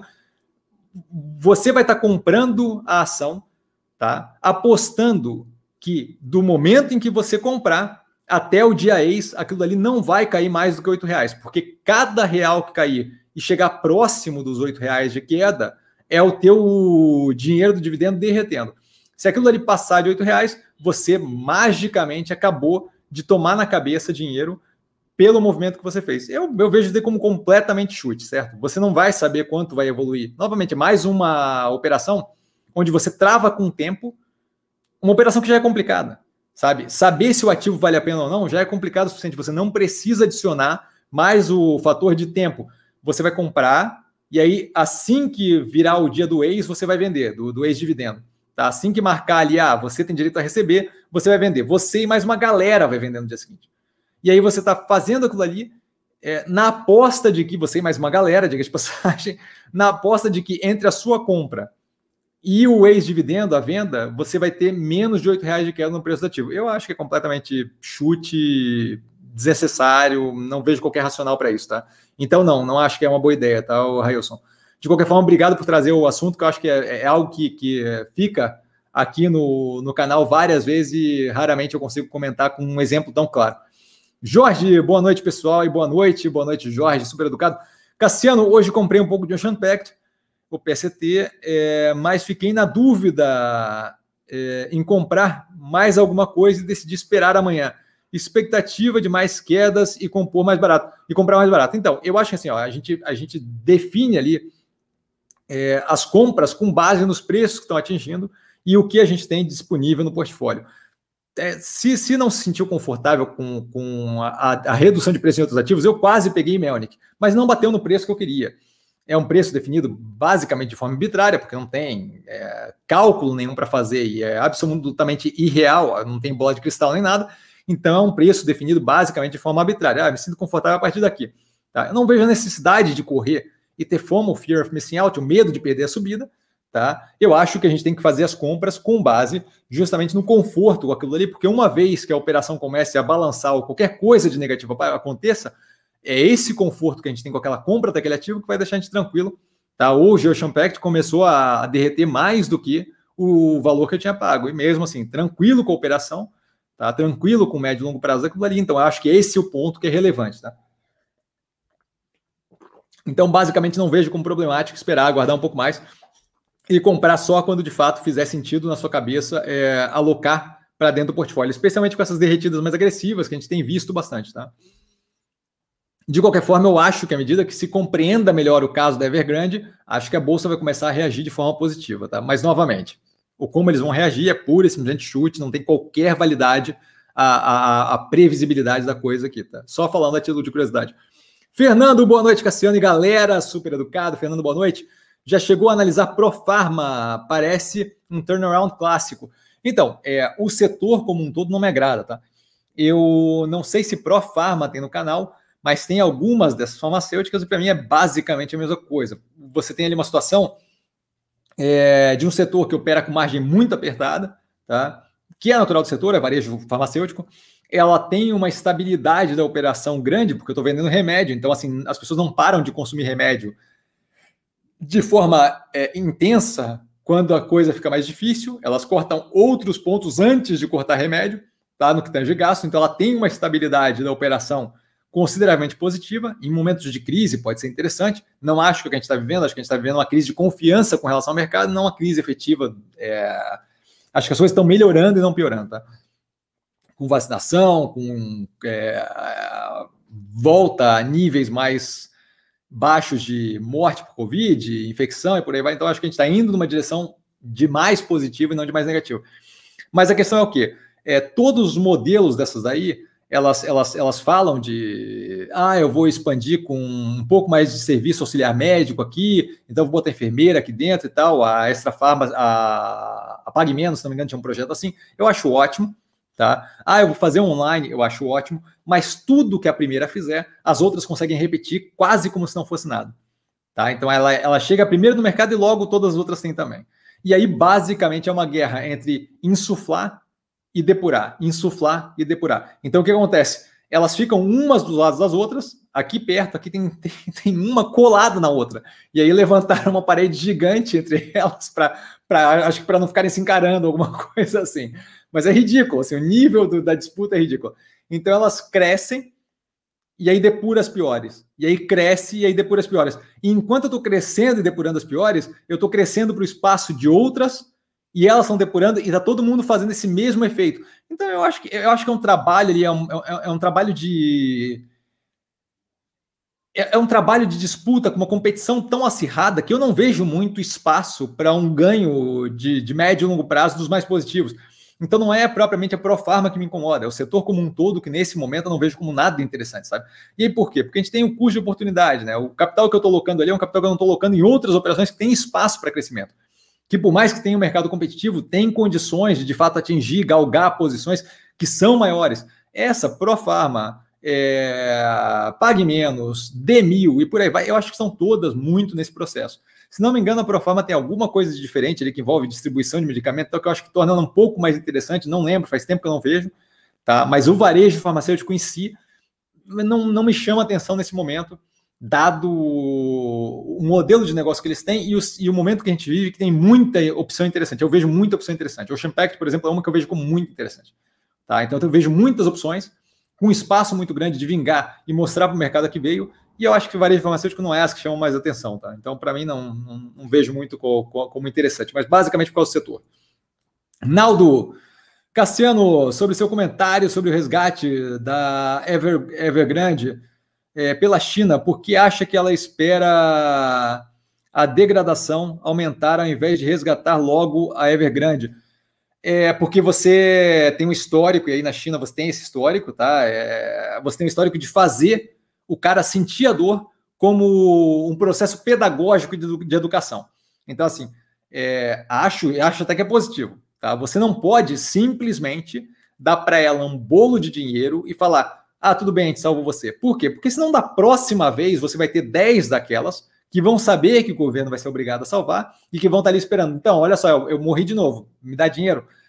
Então, assim, o, o processo tem que ser feito de, de forma a custar para alguns envolvidos aquilo dali. Porque se você não tem esse processo pedagógico envolvido no, no, no meio do, do, do processo de, de, salvar a empresa, o que acontece? A próxima vez que, se você não tiver um haircut, por exemplo, para fundo offshore, se não tiver uma, um, um, desconto na dívida que, que, que do, do, capital que foi alocado por fundo é, que está fora da China, ali dentro, se eles ganharem 100% integralmente o que eles emprestaram, e aí basicamente deixa de existir o conceito de risco, o que eles vão fazer? Eles vão jogar tudo quanto é dinheiro para dentro da China.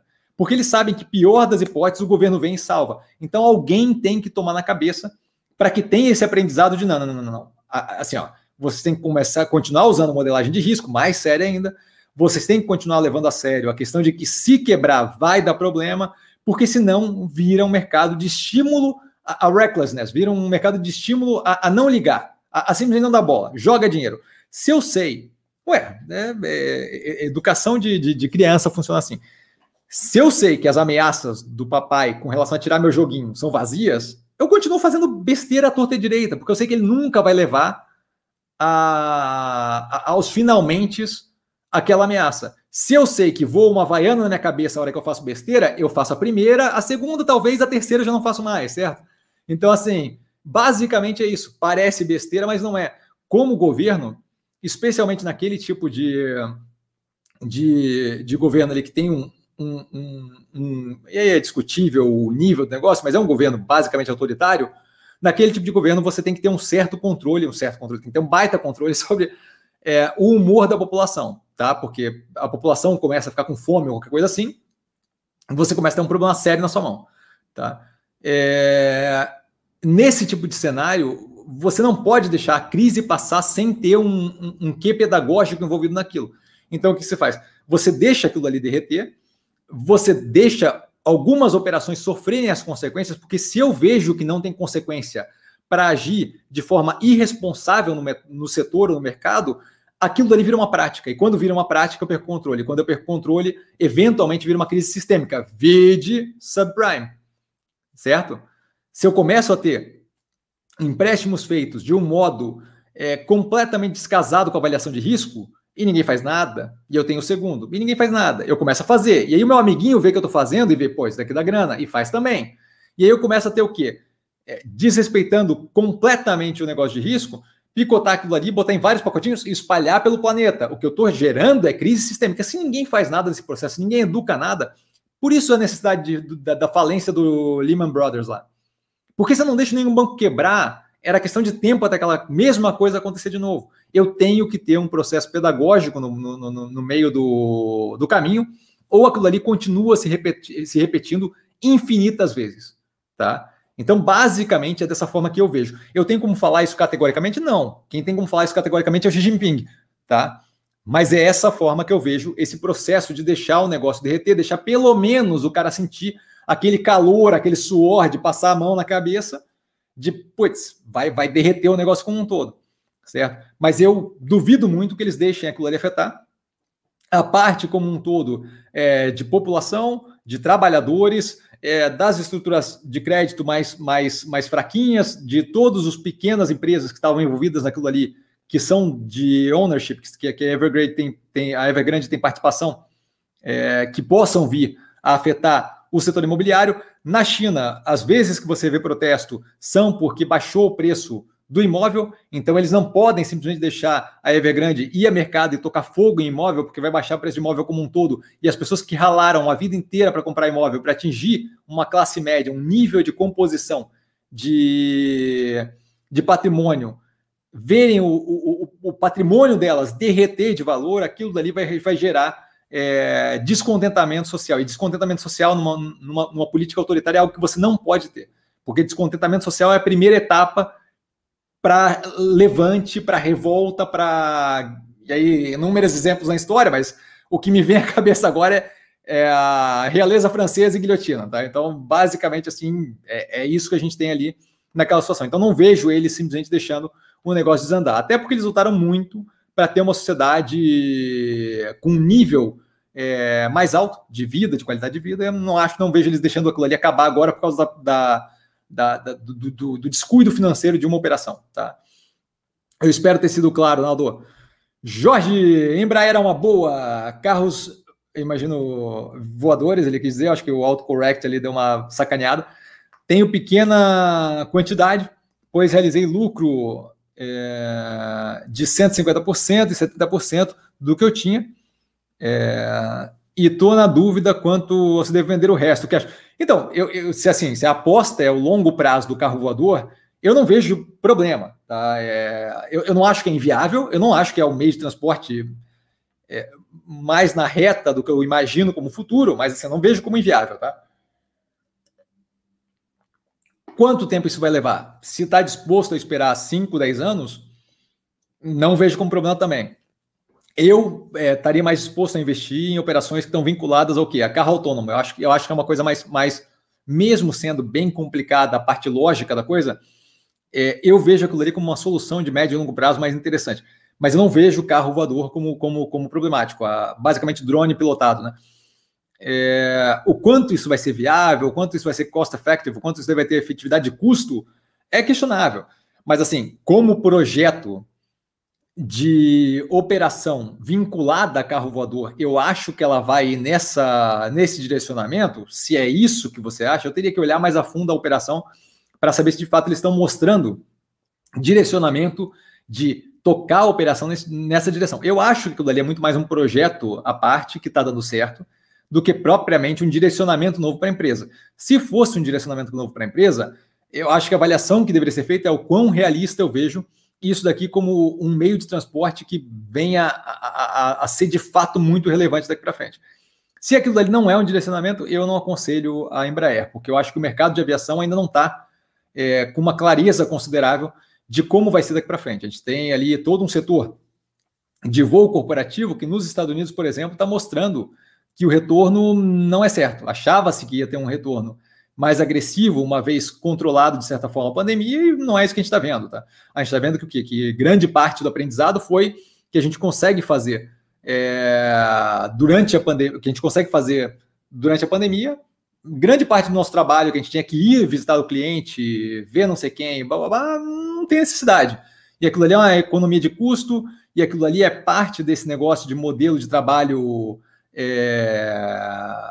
de trabalho em home office, remoto, tá? Então, é menos uma pentelhação que eu tenho que dar para o meu funcionário, é menos um custo para a empresa, é, eu não, não sei o quanto aquilo ali vai voltar.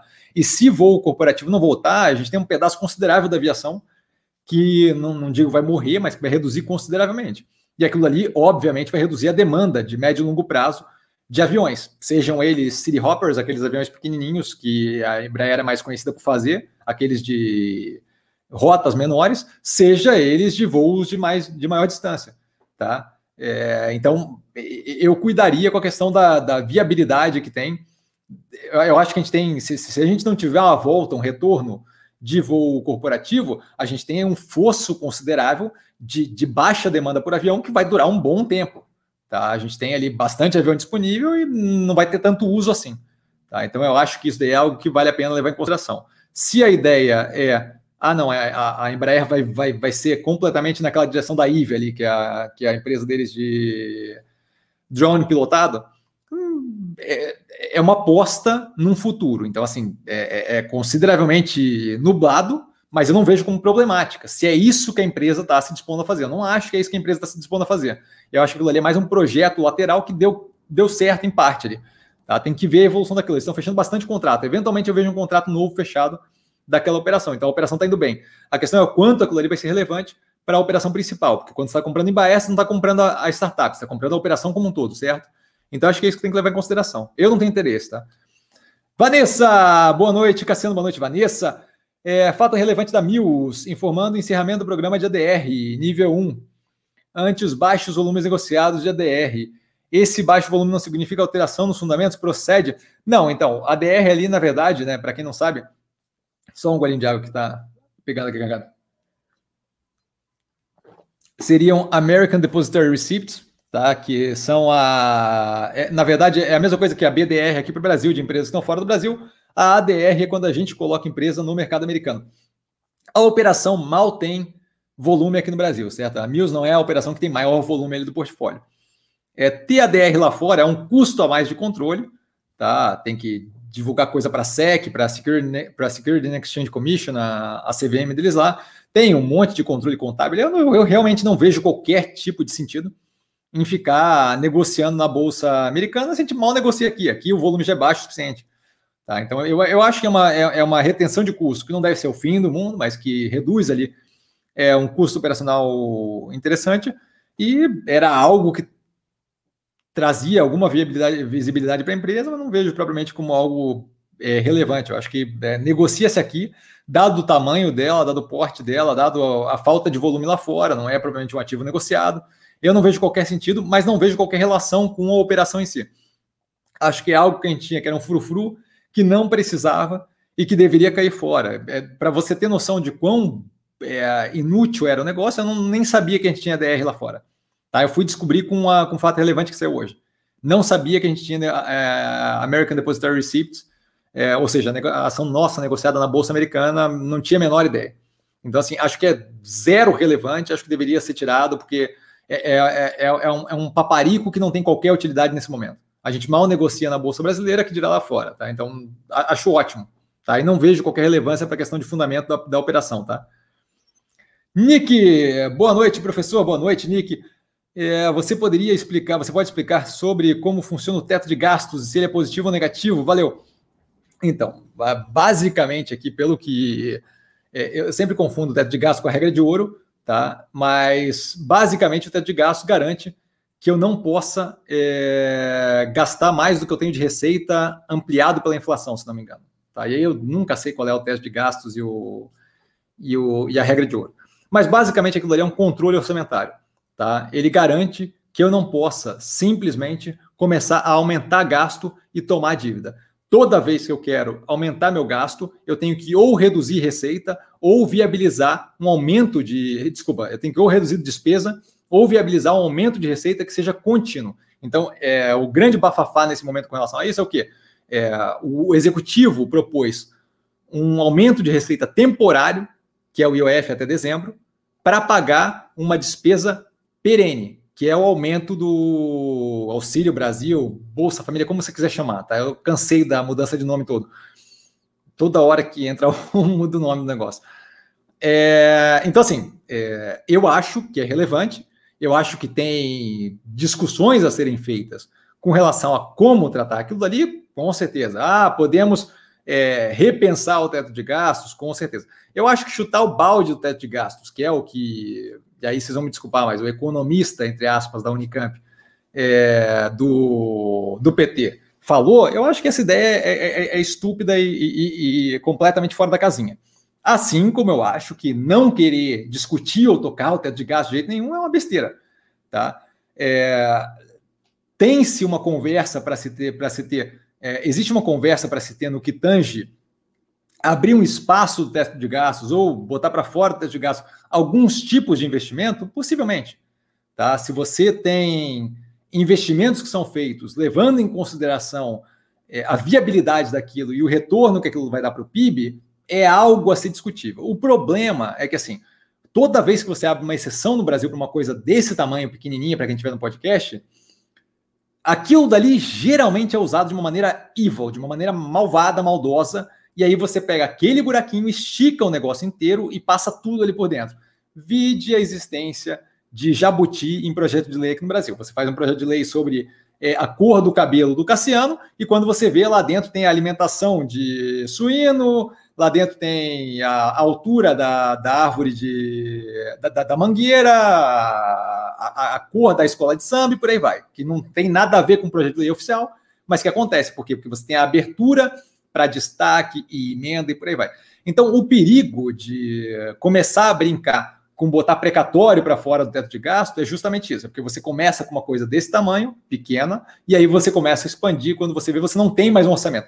O grande intuito de ter um orçamento é ter um orçamento. É algo que você não pode romper, ou você incorre justamente numa necessidade de redução de despesa ou aumento de arrecadação. Tá? O, a, a, brincadeira que foi feita agora com o IOF é que o quê? Que eu estou tendo um aumento da arrecadação para cobrir a diferença no meu aumento de gasto, só que quando eu faço aumento dessa arrecadação, eu estou travando até dezembro. Então eu não estou garantindo o aumento de gasto para o ano seguinte, o aumento de receita para o ano seguinte, tendo o aumento de gasto sendo ele perene, porque eu não vou conseguir voltar atrás depois com o Auxílio Brasil, Bolsa Família ou como quiserem chamar, tá? Então assim, eu acho que é muito importante a ideia de ter um orçamento num país como o Brasil. Ah, os Estados Unidos gasta feito louco e blá. Os Estados Unidos não é o Brasil. A gente não é a mesma coisa, não dá para tratar do mesmo jeito. Tá?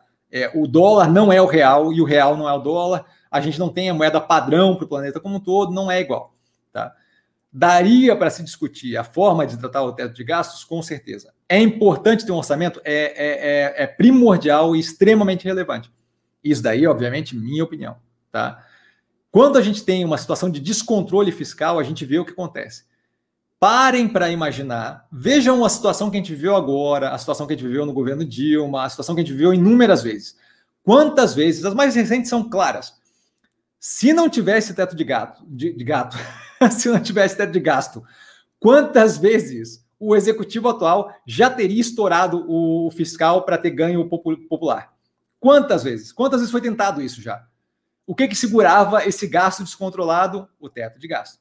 O bafafá que daria. A, a Câmara tentando manter aquilo ali de alguma forma. E não por bondade nem nada, mas porque ia, ia, ia acabar causando um efeito negativo para eles no futuro próximo. Então, assim, é, o, anseio populista, causado em grande parte também pela questão da reeleição, do, do, do artefato ali da reeleição, ocasiona esse estímulo a fazer, a tomar atitudes que levam zero em consideração os seis meses para frente, os dois anos para frente, os quatro anos para frente, certo? Então, uma vez que eu não tiver, assim que eu não tiver, é, pô, a gente viu a pedalada fiscal com a Caixa Econômica. O que, que eu estava fazendo? Eu estava fabricando dinheiro que não existia, que não contaria para o teto de gasto, para poder pagar contas, para eu não defaltar, para não deixar ninguém faltando, para quando eu chegasse na hora da eleição, eu ter algo para mostrar e falar: ó, oh, tá vendo? Eu não deixei faltar nada, não faltou salário, não faltou nada, não faltou nenhuma coisa. E aí eu não tenho nenhuma obrigação com responsabilidade. Aí eu vou fazendo o quê? Eu vou jogando a conta para frente, jogando a conta para frente, até que eventualmente eu não consigo mais rolar aquela dívida. Até que eventualmente estou pagando 10, 15, 30% de juros. Até que eventualmente a inflação está explodindo. Então é relevante, é importante, é necessário. Como se faz o teste de gastos é uma questão a se discutir. Ah, investimento poderia ficar de fora? Depende do investimento. Depende de quão séria vai ser a regra colocada naquilo. O problema com o Brasil de se discutir isso é que o Brasil tem mania de criar uma exceção e aí estourar aquela exceção até o infinito. Tá? E aí essa exceção deixa de ser uma exceção, passa a ser regra e lá se vai teto de gasto. É por isso esse receio todo que a parte mais ortodoxa de economistas no Brasil tem de meter a mão no teto de gasto, porque geralmente você mete a mão para mudar isso daqui desse tamaninho e aí aquilo dali ele deixa lá dentro uma pecinha que você puxa e ela abre e estoura. Esse é o grande problema. Eu espero não ter sido muito preach aqui, muito pregando demais, mas basicamente é isso. Tá, espero ter sido claro, Nick. Porto Mar, mestre, a Anatel recomendou venda da Oi Móvel. Você acha que isso muda alguma coisa no cenário e a sua visão do case agora continua a mesma? A Anatel ter, ter, ter recomendado venda, não recomendado venda, para mim, para mim, mim faz zero diferença, certo? A minha, a minha questão ali é com a questão estrutural toda, é, como, aliás, explicado na live, aquela live com o GL no canal, live da Oi, para quem quiser assistir, foi uma hora e meia discutindo isso. A minha questão ali é com a estruturação da operação como um todo, que fica extremamente dependente de um evento de liquidez é, no que tange a Infraco, e a Infraco não é mais de comando deles. Eu não vejo aquilo ali com bons olhos, assim, não, não, não, não acho que é. Eu acho que é, é confiar demais na raposa é, sendo uma galinha. Então, assim, eu, eu, acho muito complicado a posição na qual a se colocou, e é positivo cada evento que acontece que eles conseguem viabilizar mais o plano, é positivo, mas, mas assim, se você olhar aquele, aquele planejamento estratégico deles, tudo roda em torno da Infraco. O resto tudo é perfumaria. É positivo, mas comparado com a coisa da Infracommerce não é nada. Da Infraco, desculpa. Infraco? É Infraco, né? Bom, o nome lá do negócio lá da, de fibra deles, tá? Acho que é Infraco. Eu posso estar confundido com Infracommerce, que é a operação que a, que a Iguatemi tem, tem, tem participação. Se eu tiver confundido, sinto muito. Mas vocês sabem o que, que é? A parte da fibra da, da Oi. Eu, eu, vejo ainda como tão nublado quanto. A minha oposição com relação a colocar dinheiro ali é com relação a, a não conseguir ver claramente o andamento que vai ser dado e para onde ela vai. E isso daí não muda com a Anatel tendo indicado, nem com eles renegociarem a questão dos telefones fixos e orelhão e por aí vai, nem nada disso. Tá? Paulo, dentre as empresas do portfólio, qual a mais descontada? Fala de multilaser em queda livre. Então, Multilaser em queda livre é, aconteceu com ela, aconteceu com o Ocean Pact, ela caiu consideravelmente menos até agora. Aconteceu com o Mobile, aconteceu com uma cacetada de operações. Geralmente as mais novas, a galera fica com medo, receio, sei lá, tem que perguntar, na verdade, para a galera, tem que perguntar para o rato banhado em gasolina pegando fogo, o porquê que está rolando a, a, desestabilização emocional toda. É, mas assim, a operação está analisada no canal no segundo trimestre de 2021. Eu continuo muito tranquilo com a operação, não estou aumentando posição porque vai me demandar mais capital, fazer cócega naquele tamanho da operação. E isso daí, nesse momento, está sendo melhor utilizado nas outras que estão derretendo consideravelmente mais, que é o caso de Ocean Pact, Mobile, Melnick, por aí vai. Tá? Então é só uma questão de custo de oportunidade momentâneo. Eventualmente devo, especialmente se mantiver nesse preço, aumentar a posição ali. Ela não está é, tão óbvia numa posição positiva como está o Ocean Pact, por exemplo, que está derretidíssima e está muito bem no operacional financeiro. Então eu acho que eu posso conseguir um timing considerável positivo para mim, é, de eventualmente conseguir alocar ali sem ter que, podendo aproveitar esse, esse rendimento de curto prazo em outras operações que estão derretendo consideravelmente mais. Tá? Com relação a mais descontado no portfólio, é uma questão de ponto de vista. Tá? É, eu, por exemplo, hoje comprei o Ocean Pact não sei se porque é a mais descontada do portfólio. Comprei porque ela derreteu de novo para aquele mesmo preço que eu peguei a primeira vez e fiz 33% em 20 dias. Não, não faz sentido, não faz sentido, não faz sentido. Tá? Mas eu vejo assim, Mobile como derretendo agressivamente, Melnick derretendo agressivamente. É, a gente viu uma derretida recente, zero é, justificável da Minerva a, a, quase R$ reais, alguma coisa do gênero. Tá? Via Varejo está caindo de um nível absurdo. Eu tenho, ela paga mais barato, mas o derretimento é simplesmente descomunal, não vejo sentido. Então, não sei se tem uma mais é, descontado, que tem é, é, um derretimento generalizado por pânico que está acontecendo no, no, no, portfólio, basicamente como um todo. Tá? Nesse momento aqui, a gente viu uma recuperação considerável da Minerva é, nesse movimento aí que está que, que tá de, de, de, pânico generalizado. Tá? Mas não, não, não, não dá para falar uma ação a mais descontada do portfólio, porque tem que levar em consideração inúmeras coisas. Tá? Para dizer que uma é mais descontada que a outra, eu não posso levar em consideração a queda do preço. Tem que levar em consideração a queda do preço versus a evolução da operação, versus o momento de mercado, versus macroeconomia. Não, não dá para ver a coisa desse jeito. Tá? É, é, muito complicado. Marcelo Cassiano, o que você acha da Vale? Eu acho que é um ativo é, que opera bem. É, novamente, acho que o setor no qual ela está inserido teve um momento muito positivo agora e que agora deve passar por um aperto é, eu não sei se é um aperto considerável, mas assim, o momento não é mais o positivo que era há pouco tempo atrás, certo? Por quê? Porque a gente tem uma pressão negativa ali no minério. Eu comentei aqui quando começou a ter essa derrocada e o negócio continuou. Eu não, nem imaginava que ia continuar tanto tempo, mas continua. A operação basicamente paga um custo fixo ali, que é o de mineração, tá? Oscila com meia dúzia de coisas, mas é basicamente um custo fixo de tirar o minério da terra e aí ela ganha mais à medida que o preço do minério oscila, o que faz justamente com que ela, CSN, CSN, CSN mineração e por aí vai, tenha um preço do ativo muito atrelado ao preço da commodity. Então oscila commodity, oscila ativo. E o que a gente vê é a oscilação do ativo, é, da, da commodity, desculpa, cair consideravelmente mais do que a ação da Vale. Então acho que ainda tem um espaço ali para derreter. Tá? A galera ainda não quer largar o osso naquela esperança de vai virar, vai virar, vai virar. E eu acho que a coisa está consideravelmente perigosa.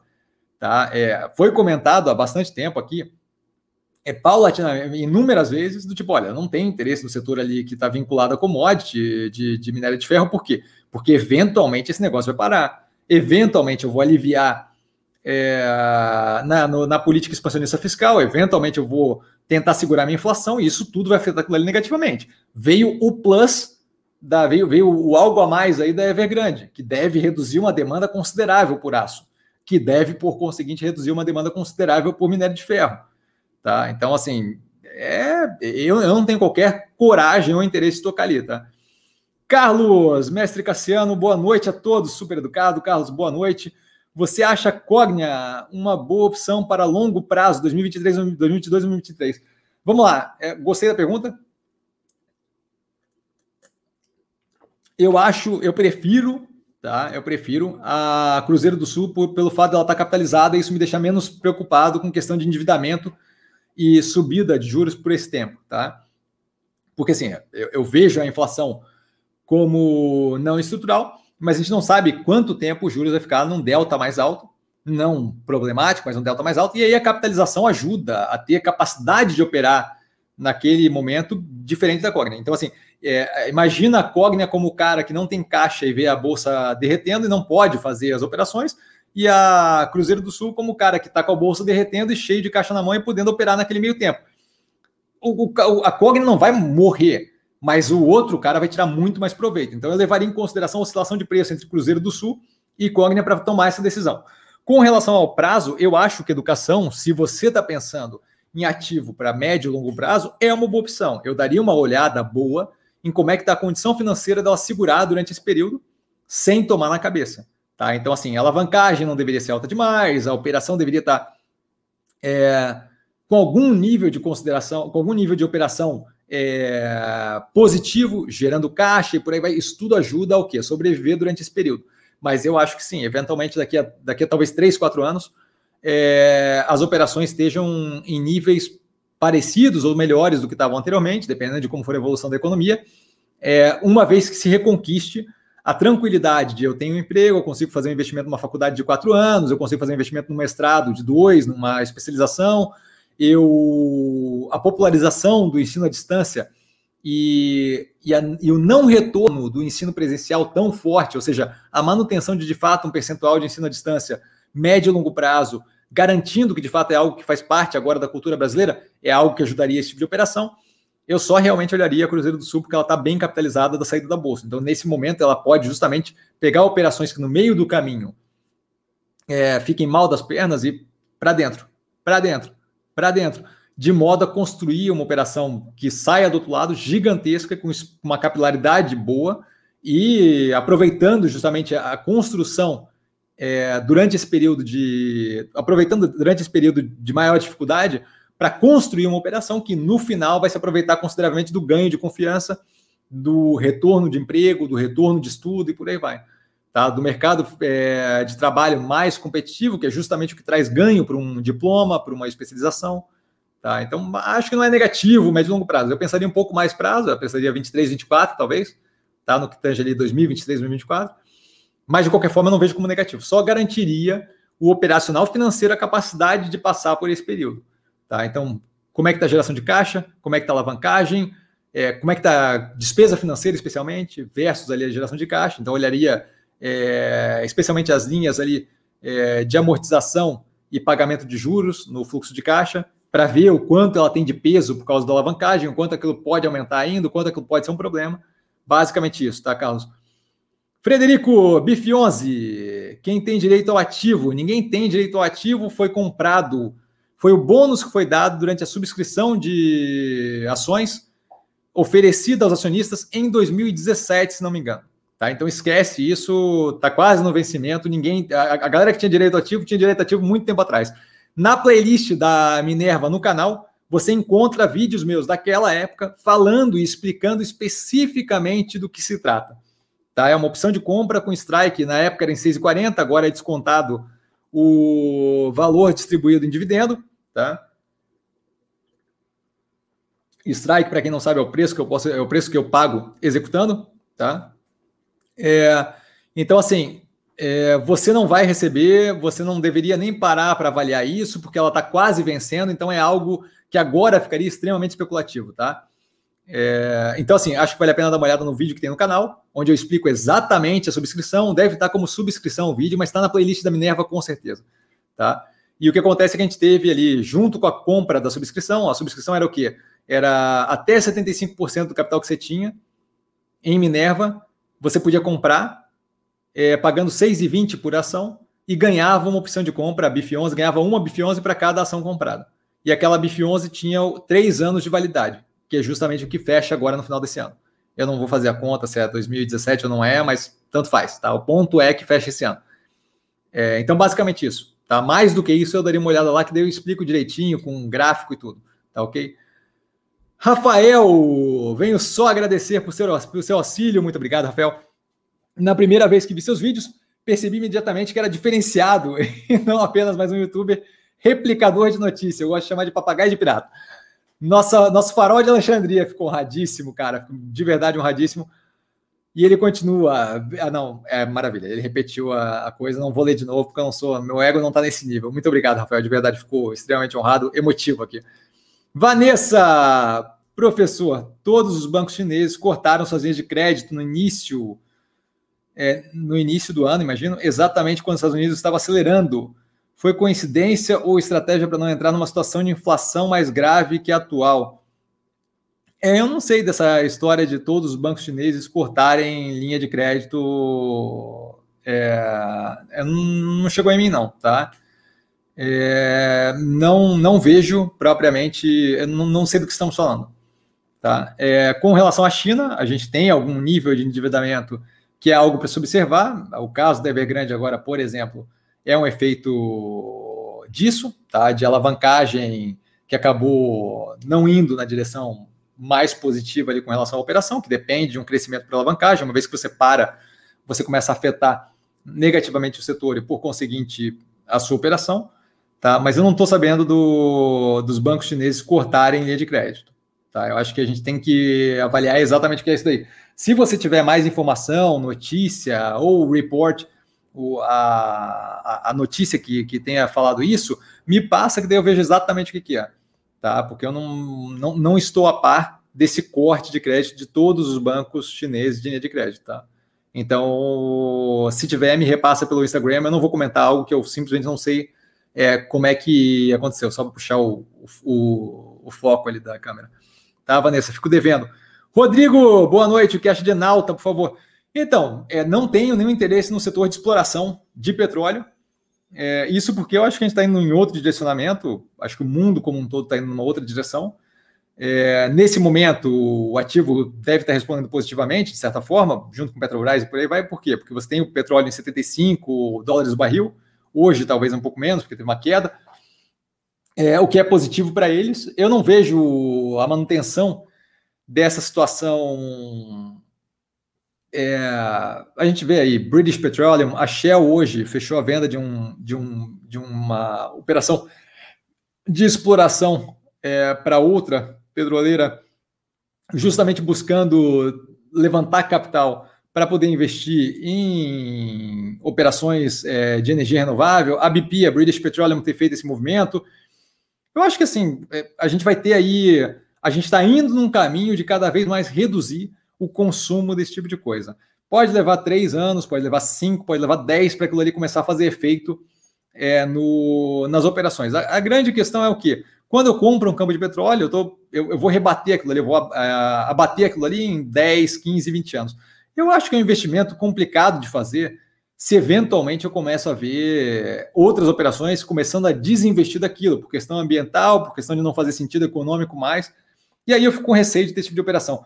Ah, Cassiano, mas a gente ainda tem bastante tempo. Eu tenho outras operações que fazem muito mais sentido nesse, nesse curto, médio prazo. Aí não tem porquê eu, eu ficar alocando em algo que, convenhamos, assim, nem é das coisas mais positivas para o planeta. Tá? A gente teria. Eu, eu, hoje em dia, por exemplo, meu interesse, o capital que eu iria alocar na Enalta, por exemplo, é, tá, estaria alocado na Ômega Geração, tá? que, é, que eu acho que é o caminho mais, é direcionalmente mais interessante, tá? de energia renovável e tal. Então, assim, não vejo o, o sentido de, de alocar em exploração de petróleo. Pode ser que demore bastante para reagir, é, esse tipo de efeito negativo causado pela mudança do uso é, de combustível fóssil. Eu, eu, eu não quero fazer parte desse tipo de operação agora, não vejo ganho de longo prazo e acho que não, não é provavelmente o mercado que me chama atenção. Assim, não é nem a operação dela, eu analisei ela num short view, se não me engano. É, então, um vídeo mais curtinho, tempos atrás, faz tempo que eu não olho, porque outras coisas mais interessantes não é o setor que me chama atenção. Acho que o setor está indo na direção contrária. Tá? Não acho que é culpa deles, acho que o desinvestimento ele tem que ser feito é, de forma paulatina, não causar é, estrago na dependência que a gente tem do petróleo nesse momento, mas eu não, não quero ficar injetando mais capital naquele negócio. Tá? Basicamente isso, Rodrigo. Flávio, mestre, você entrou em via em torno dos quatro reais. Quando passou dos 20, de 20, vendeu parte da operação ou você acha que a tese, você acha que com a, com, com a tese se concretiza se, desculpa, com a tese se concretizando, ela valeria mais.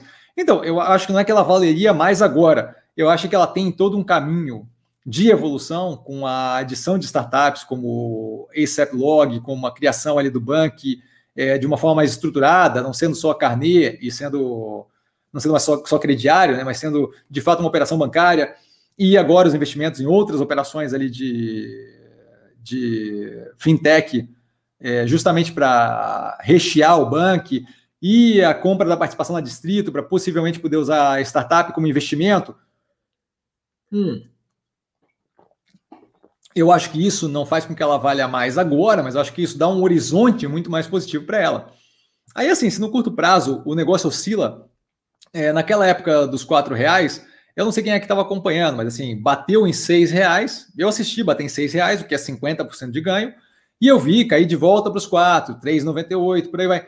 É, contanto que vá do ponto A ao ponto B que eu estou esperando, o quanto vai balançar nesse meio do caminho, para mim não faz muita diferença, entende? É, o meu interesse é uma hora que mature, é uma, vez, é uma vez que mature a tese de investimento. E eu acho que a Via Varejo ainda tem muito, a Via, né? Ainda tem muito para expandir antes de maturar, antes de chegar num ponto em que eu fale, não, tudo bem, daqui para frente não tem mais muito o que fazer, é crescimento orgânico e tal.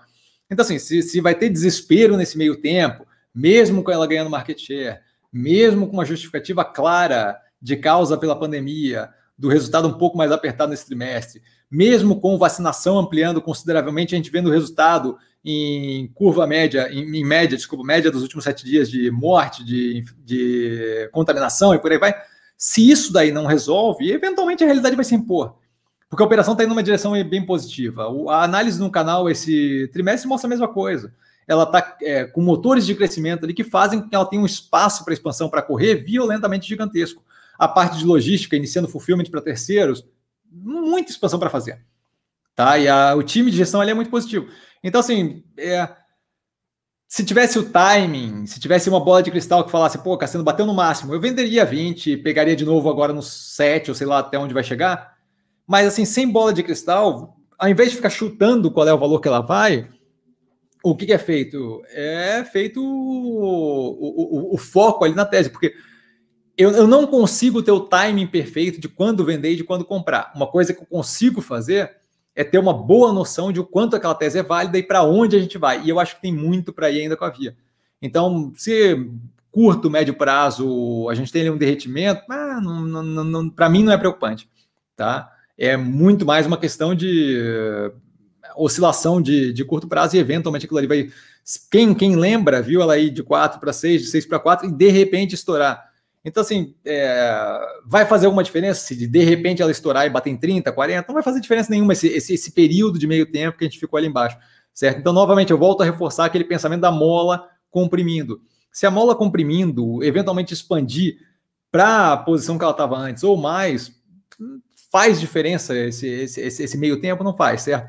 Então, assim, eu tô, eu tô zero preocupado e acho que tem muito para expandir. Acho que a operação tem muito para evoluir ali ainda no que tange composição com startup, no que tange é, novas operações, no que tange a amplitude, a abrangência do que ela faz. Então, estou bem, tô bem tranquilo com isso, tá?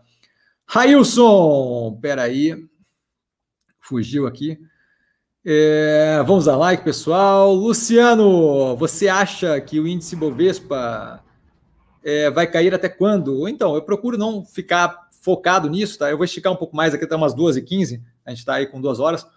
É, eu, eu, procuro não ficar focado nisso, por quê? Porque sem bola de cristal a gente não tem como saber, e aquilo dali tem um componente muito forte que é o emocional dos participantes do mercado. E isso não tem como prever, não tem como estimar. Tá? É, até quando vai cair, não, não saberia dizer. Tá? É, o, o, que eu procuro fazer é escolher operações que estejam alinhadas e com uma tese de investimento bem constituída, justamente para não precisar me preocupar com isso.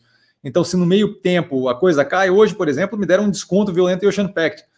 Eu não, não, não, acho que dá para reclamar, sabe? É, uma coisa que é engraçado do pensamento com a bolsa é que a galera não tem quando é um carro, por exemplo, sabe? As pessoas entendem que se um carro, se, se eu pego, sei lá, um, um, um, carro zero qualquer, tá? Se eu pego uma, um Audi A3, zero, tá? Se eu tenho aquele carro zero e me oferecem aquele carro zero por 150 mil, se me oferecem por 140, todo mundo fica feliz. Porque você entende que a mudança do preço por uma questão de oferta e demanda, do cara tá fechando o mês como vendedor e ter que completar aquele carro para ganhar o bônus dele. É, a, a galera entende que é uma questão de momento de mercado e que o carro não fica menos positivo, não deixa de ser o mesmo carro por causa daquele desconto de 10 pau. Quando é a bolsa e te dá um desconto de 30% no ativo, a galera automaticamente assume que o carro, no caso, ficou pior. É, é essa parte que eu não consigo entender muito bem. A gente tem, de um dia para o outro, muitas vezes, zero de mudança do que aconteceu com o mercado como um todo. E mesmo assim, o mercado derrete com base em narrativa construída. É a mesma coisa que o cara me dá um desconto de 30% no, no Audi e eu ficar pensando, não, mas isso deve querer dizer que aquele carro ali teve enchente, que aquele carro ali bateu, o carro é zero, amigo. Nada aconteceu com o carro. Não, a situação está igual a de ontem. Ontem, quando chegou aqui, era 150 mil o carro, o carro continua o mesmo carro, só que agora por 120. 30% de desconto. É, mas eu não consigo acreditar. Mas não mudou nada. Mas não interessa, tá mais barato, é estranho. É a mesma coisa que fazem com o mercado financeiro. Zero de mudança. Muitas vezes. Algumas vezes tem alguma diferença. Em geral, zero de mudança do dia para a noite. E aí a galera desespera com ativo. O que, que tem acontecido com a Via Varejo? Narrativa. Não tem acontecido absolutamente nada com a Via que justifique qualquer nível de derretimento nesse, nesse, nesse, nesse montante. É pura e simplesmente a narrativa, reforçando a narrativa e papagaio de pirata e cavaleiro do apocalipse falando na cabeça da galera. E a galera desespera e aí derrete o negócio. Então, assim, é, se vai derreter mais ou não, eu acho que é contraproducente ficar focado nisso. Não tem como saber, infelizmente, só com bola de cristal. Búzios e tarô, tá? Não, não dá para saber, Luciano. Anderson, boa noite, mestre. O que você acha da IRB, aí, aí, o Instituto de Resseguro do Brasil? Só um pouquinho. Então, rolo pra caramba, é um monte de forma escusa de lidar com o negócio, mais aquele burburinho de que o Warren Buffett estava comprado e não estava comprado, e desmentiram e não sei o quê. A diretoria, a, um, um, membros do conselho dizendo que vão sair num dia, eles desmentindo e os caras na segunda-feira saindo, que volta a reforçar a palhaçada toda que foi aquela gestão ali. É, eu não tenho nenhum interesse, eu não, eu não toco com uma vara de 10 metros um, um ativo desse. Tá? Eu acho que é, é querer se colocar numa situação para eventualmente descobrir mais rolo, mais pepino. Além de tudo, o setor de seguro, nesse momento, não é dos mais interessantes. A gente tem é, uma dinâmica de mercado com juros e inflação que estão. É, a, a, inflação, ah, o juros está acompanhando, seguindo, ele tendendo a acompanhar a inflação. É, mas ainda assim, uma, uma, dinâmica ali que não, não acho que gera dos melhores ganhos. Tanto é que eles estão tomando raquetada atrás de raquetada, trimestre a trimestre. Então, não tem interesse no ativo, tá? Prechem, é, boa noite, boa noite. Se Furnas e Serra da Mesa ficarem inativas, você acha que o problema de energia do Sudeste piora muito? Ou as térmicas já seguram onda? Não acho que térmica segura onda. Eu acho que se a gente tiver inativo, se a gente começar a ter muita empresa, muita indústria, muita, desculpa, usina hidrelétrica inativa, a gente vai ter problema, tá? A questão é que isso nesse momento não é propriamente o o, o esperado, e a gente tem aí, até o momento, algum nível de controle com relação às coisas que estão acontecendo. O clima é o que o clima é. é. a meteorologia é o que a meteorologia é. Então, assim, vai acontecer o que vai acontecer. Eu estou chovendo molhado com várias dessas aqui. É, mas, assim, com certeza não é positivo. Vai piorar. Vai piorar. Não vai, não, não vai ficar positivo. Vai, vai, vai piorar. O quanto vai piorar, a gente vai ver vai depender de quais delas vão parar de operar, vai depender de se vão parar de operar, vai depender de meteorologia. Eu procuro não ficar confabulando demais, por quê? Porque a gente tem zero de capacidade de prever o que vai acontecer nesse, nesse, nesse, nesse meio tempo. Então, assim, a ideia é o que? Se posicionar em operações que possam se beneficiar disso ou que não tenham muito problema com isso. É, eu teria é, cuidado com operações que são intensivas em energia, porque se tiver algum nível de racionamento, elas vão tomar na cabeça, certo? É, das operações que a gente tem em portfólio que tem hidrelétrica estão conseguindo se comportar de uma forma consideravelmente bem positiva nesse momento. A parte de que tem distribuição do portfólio, é, o mercado, o, o, governo tem dado indicativos de que não vai fazer eles pagarem a conta no final, pelo menos não inteira, pelo menos não para sempre. É, então, assim, é, eu me posicionaria de, de, modo a não necessitar de forma intensiva de energia. Então, assim, a Companhia Brasileira de Alumínio, eu não acho que é a melhor opção certo? Alumínio é intensivo violentamente em energia, talvez não seja o lugar para se colocar, certo? É, de qualquer forma, basicamente é isso. O que vai ser negativo se a gente tiver esse tipo de cenário vai ser, com certeza vai ser. E aí agora é acompanhar o que está acontecendo, tá? É investir de acordo. Mas com certeza é um efeito exógeno bem negativo. Darlan, a lenda! Boa noite, mestre, boa noite a todos, sempre super educado. Infelizmente, cheguei atrasado, Darlan. Você chega a hora que você quiser, Darlan. Maravilha, bem-vindo, cara. Caju, salve mestre. Mobile, o que nos diz? Abraço. Então, estou bem tranquilo com o ativo. Se continuar derretendo, eu vou continuar aumentando, dependendo da capacidade ali de caixa, né? Eu fiz um caixa agora com a execução e liquidação ali da, da BIF 11. É, se continuar derretendo, eu vou continuar aumentando. Com relação à operação, eu continuo bem tranquilo. A operação continua a mesma coisa que era antes. Não mudou absolutamente nada da última análise. O que mudou é justamente o humor tenso e a retroalimentação do blá blá blá de papagaio de pirata, de Cavaleiro do Apocalipse, botando terror no pessoal. Eu postei recentemente agora no stories do canal um podcast ali onde eles entrevistam o, o CEO da empresa. É a mesma coisa que a gente comenta em tudo quanto é análise. Toda análise é a mesma coisa.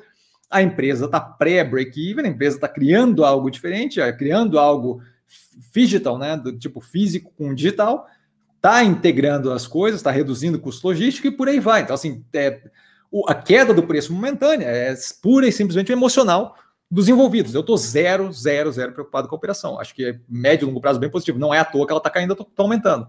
Não aconteceu ainda agora, porque eu estou dando mais espaço.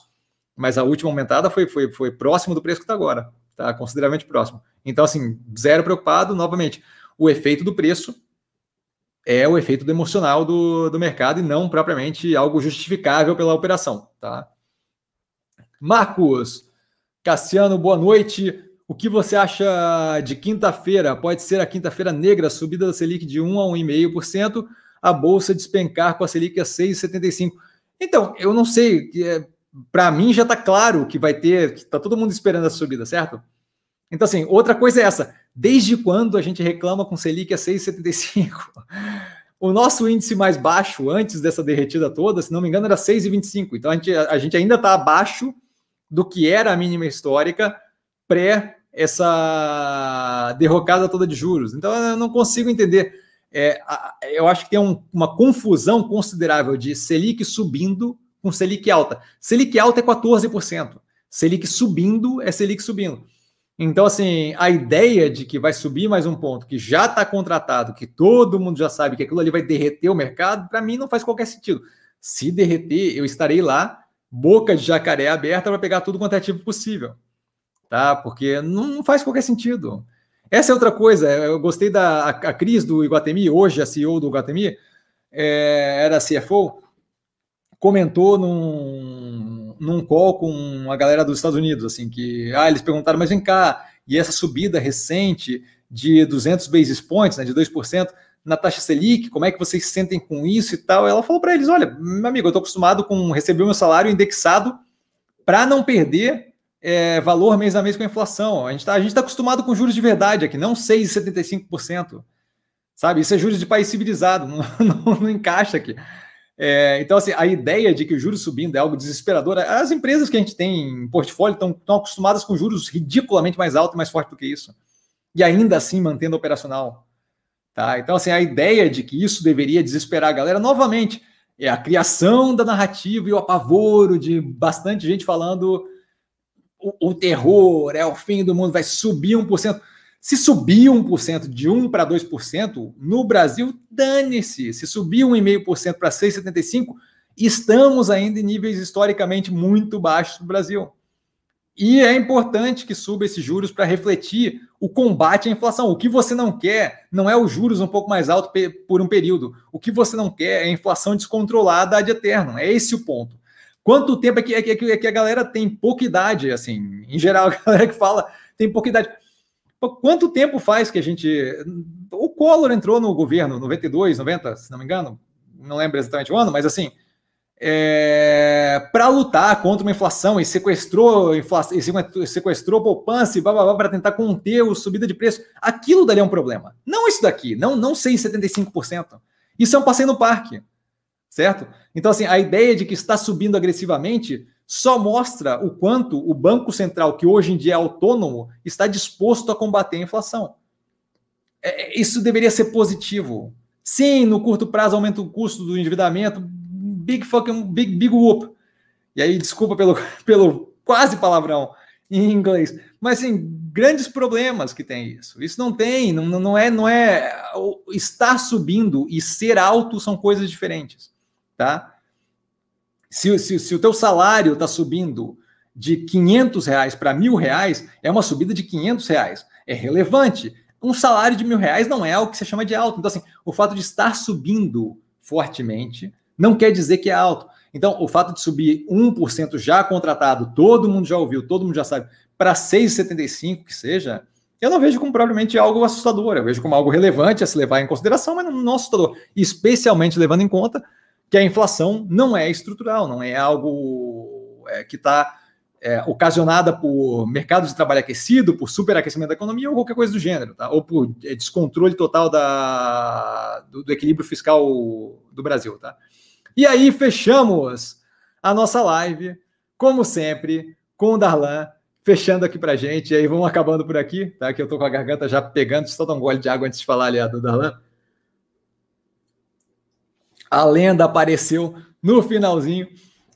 E ele começa, como sempre, você nos brinda com um volume imenso. Eu não consigo rir sérios daqui. Não consigo ler sérios daqui. com um volume imenso de conhecimentos que são fundamentais para nortear os nossos investimentos. Darlan, se passa, cara.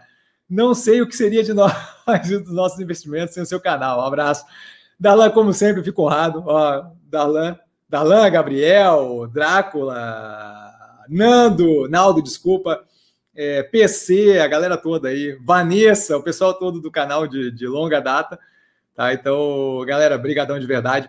Por hoje a gente fica por aqui. Eu fico é, devendo as perguntas que faltaram. Quem quiser, tá? Até hoje mesmo, se quiser mandar, eu estarei aqui embaixo no arroba investir com sim, como sempre, lá é só mandar mensagem, não tem qualquer problema, estou sempre ali respondendo.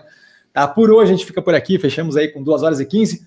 Tá? Um grande abraço a todo mundo. Brigadão, de fato, as perguntas sempre ajudam e discutir esse tipo de assunto sempre ajuda, sempre eu acho que deixa a galera mais, mais tranquila para mim ajuda a fomentar e a fundamentar as ideias na minha cabeça, porque ter que explicar sempre ajuda a, a ter uma ideia melhor do que eu estou falando e do que eu estou pensando, então sempre acaba ajudando a live de duas horas a, a, a aprofundar o, o que eu estou pensando e o que eu tenho visto, o que eu tenho acompanhado. Tá? Então, assim, muito, muito obrigado por estarem aqui. Sempre quem quiser, obviamente, sempre fico muito grato com a divulgação do canal, porque quanto mais gente eu consigo ajudar, mais legal isso daqui fica. A gente viu o canal crescer, tem galera aí de muita longa data e a gente viu o canal crescer paulatinamente. Se eu esqueci de alguém ali na hora do agradecimento final, vocês me desculpem, é bastante gente para lembrar. Drácula, Batman Pirata e por aí vai, tá?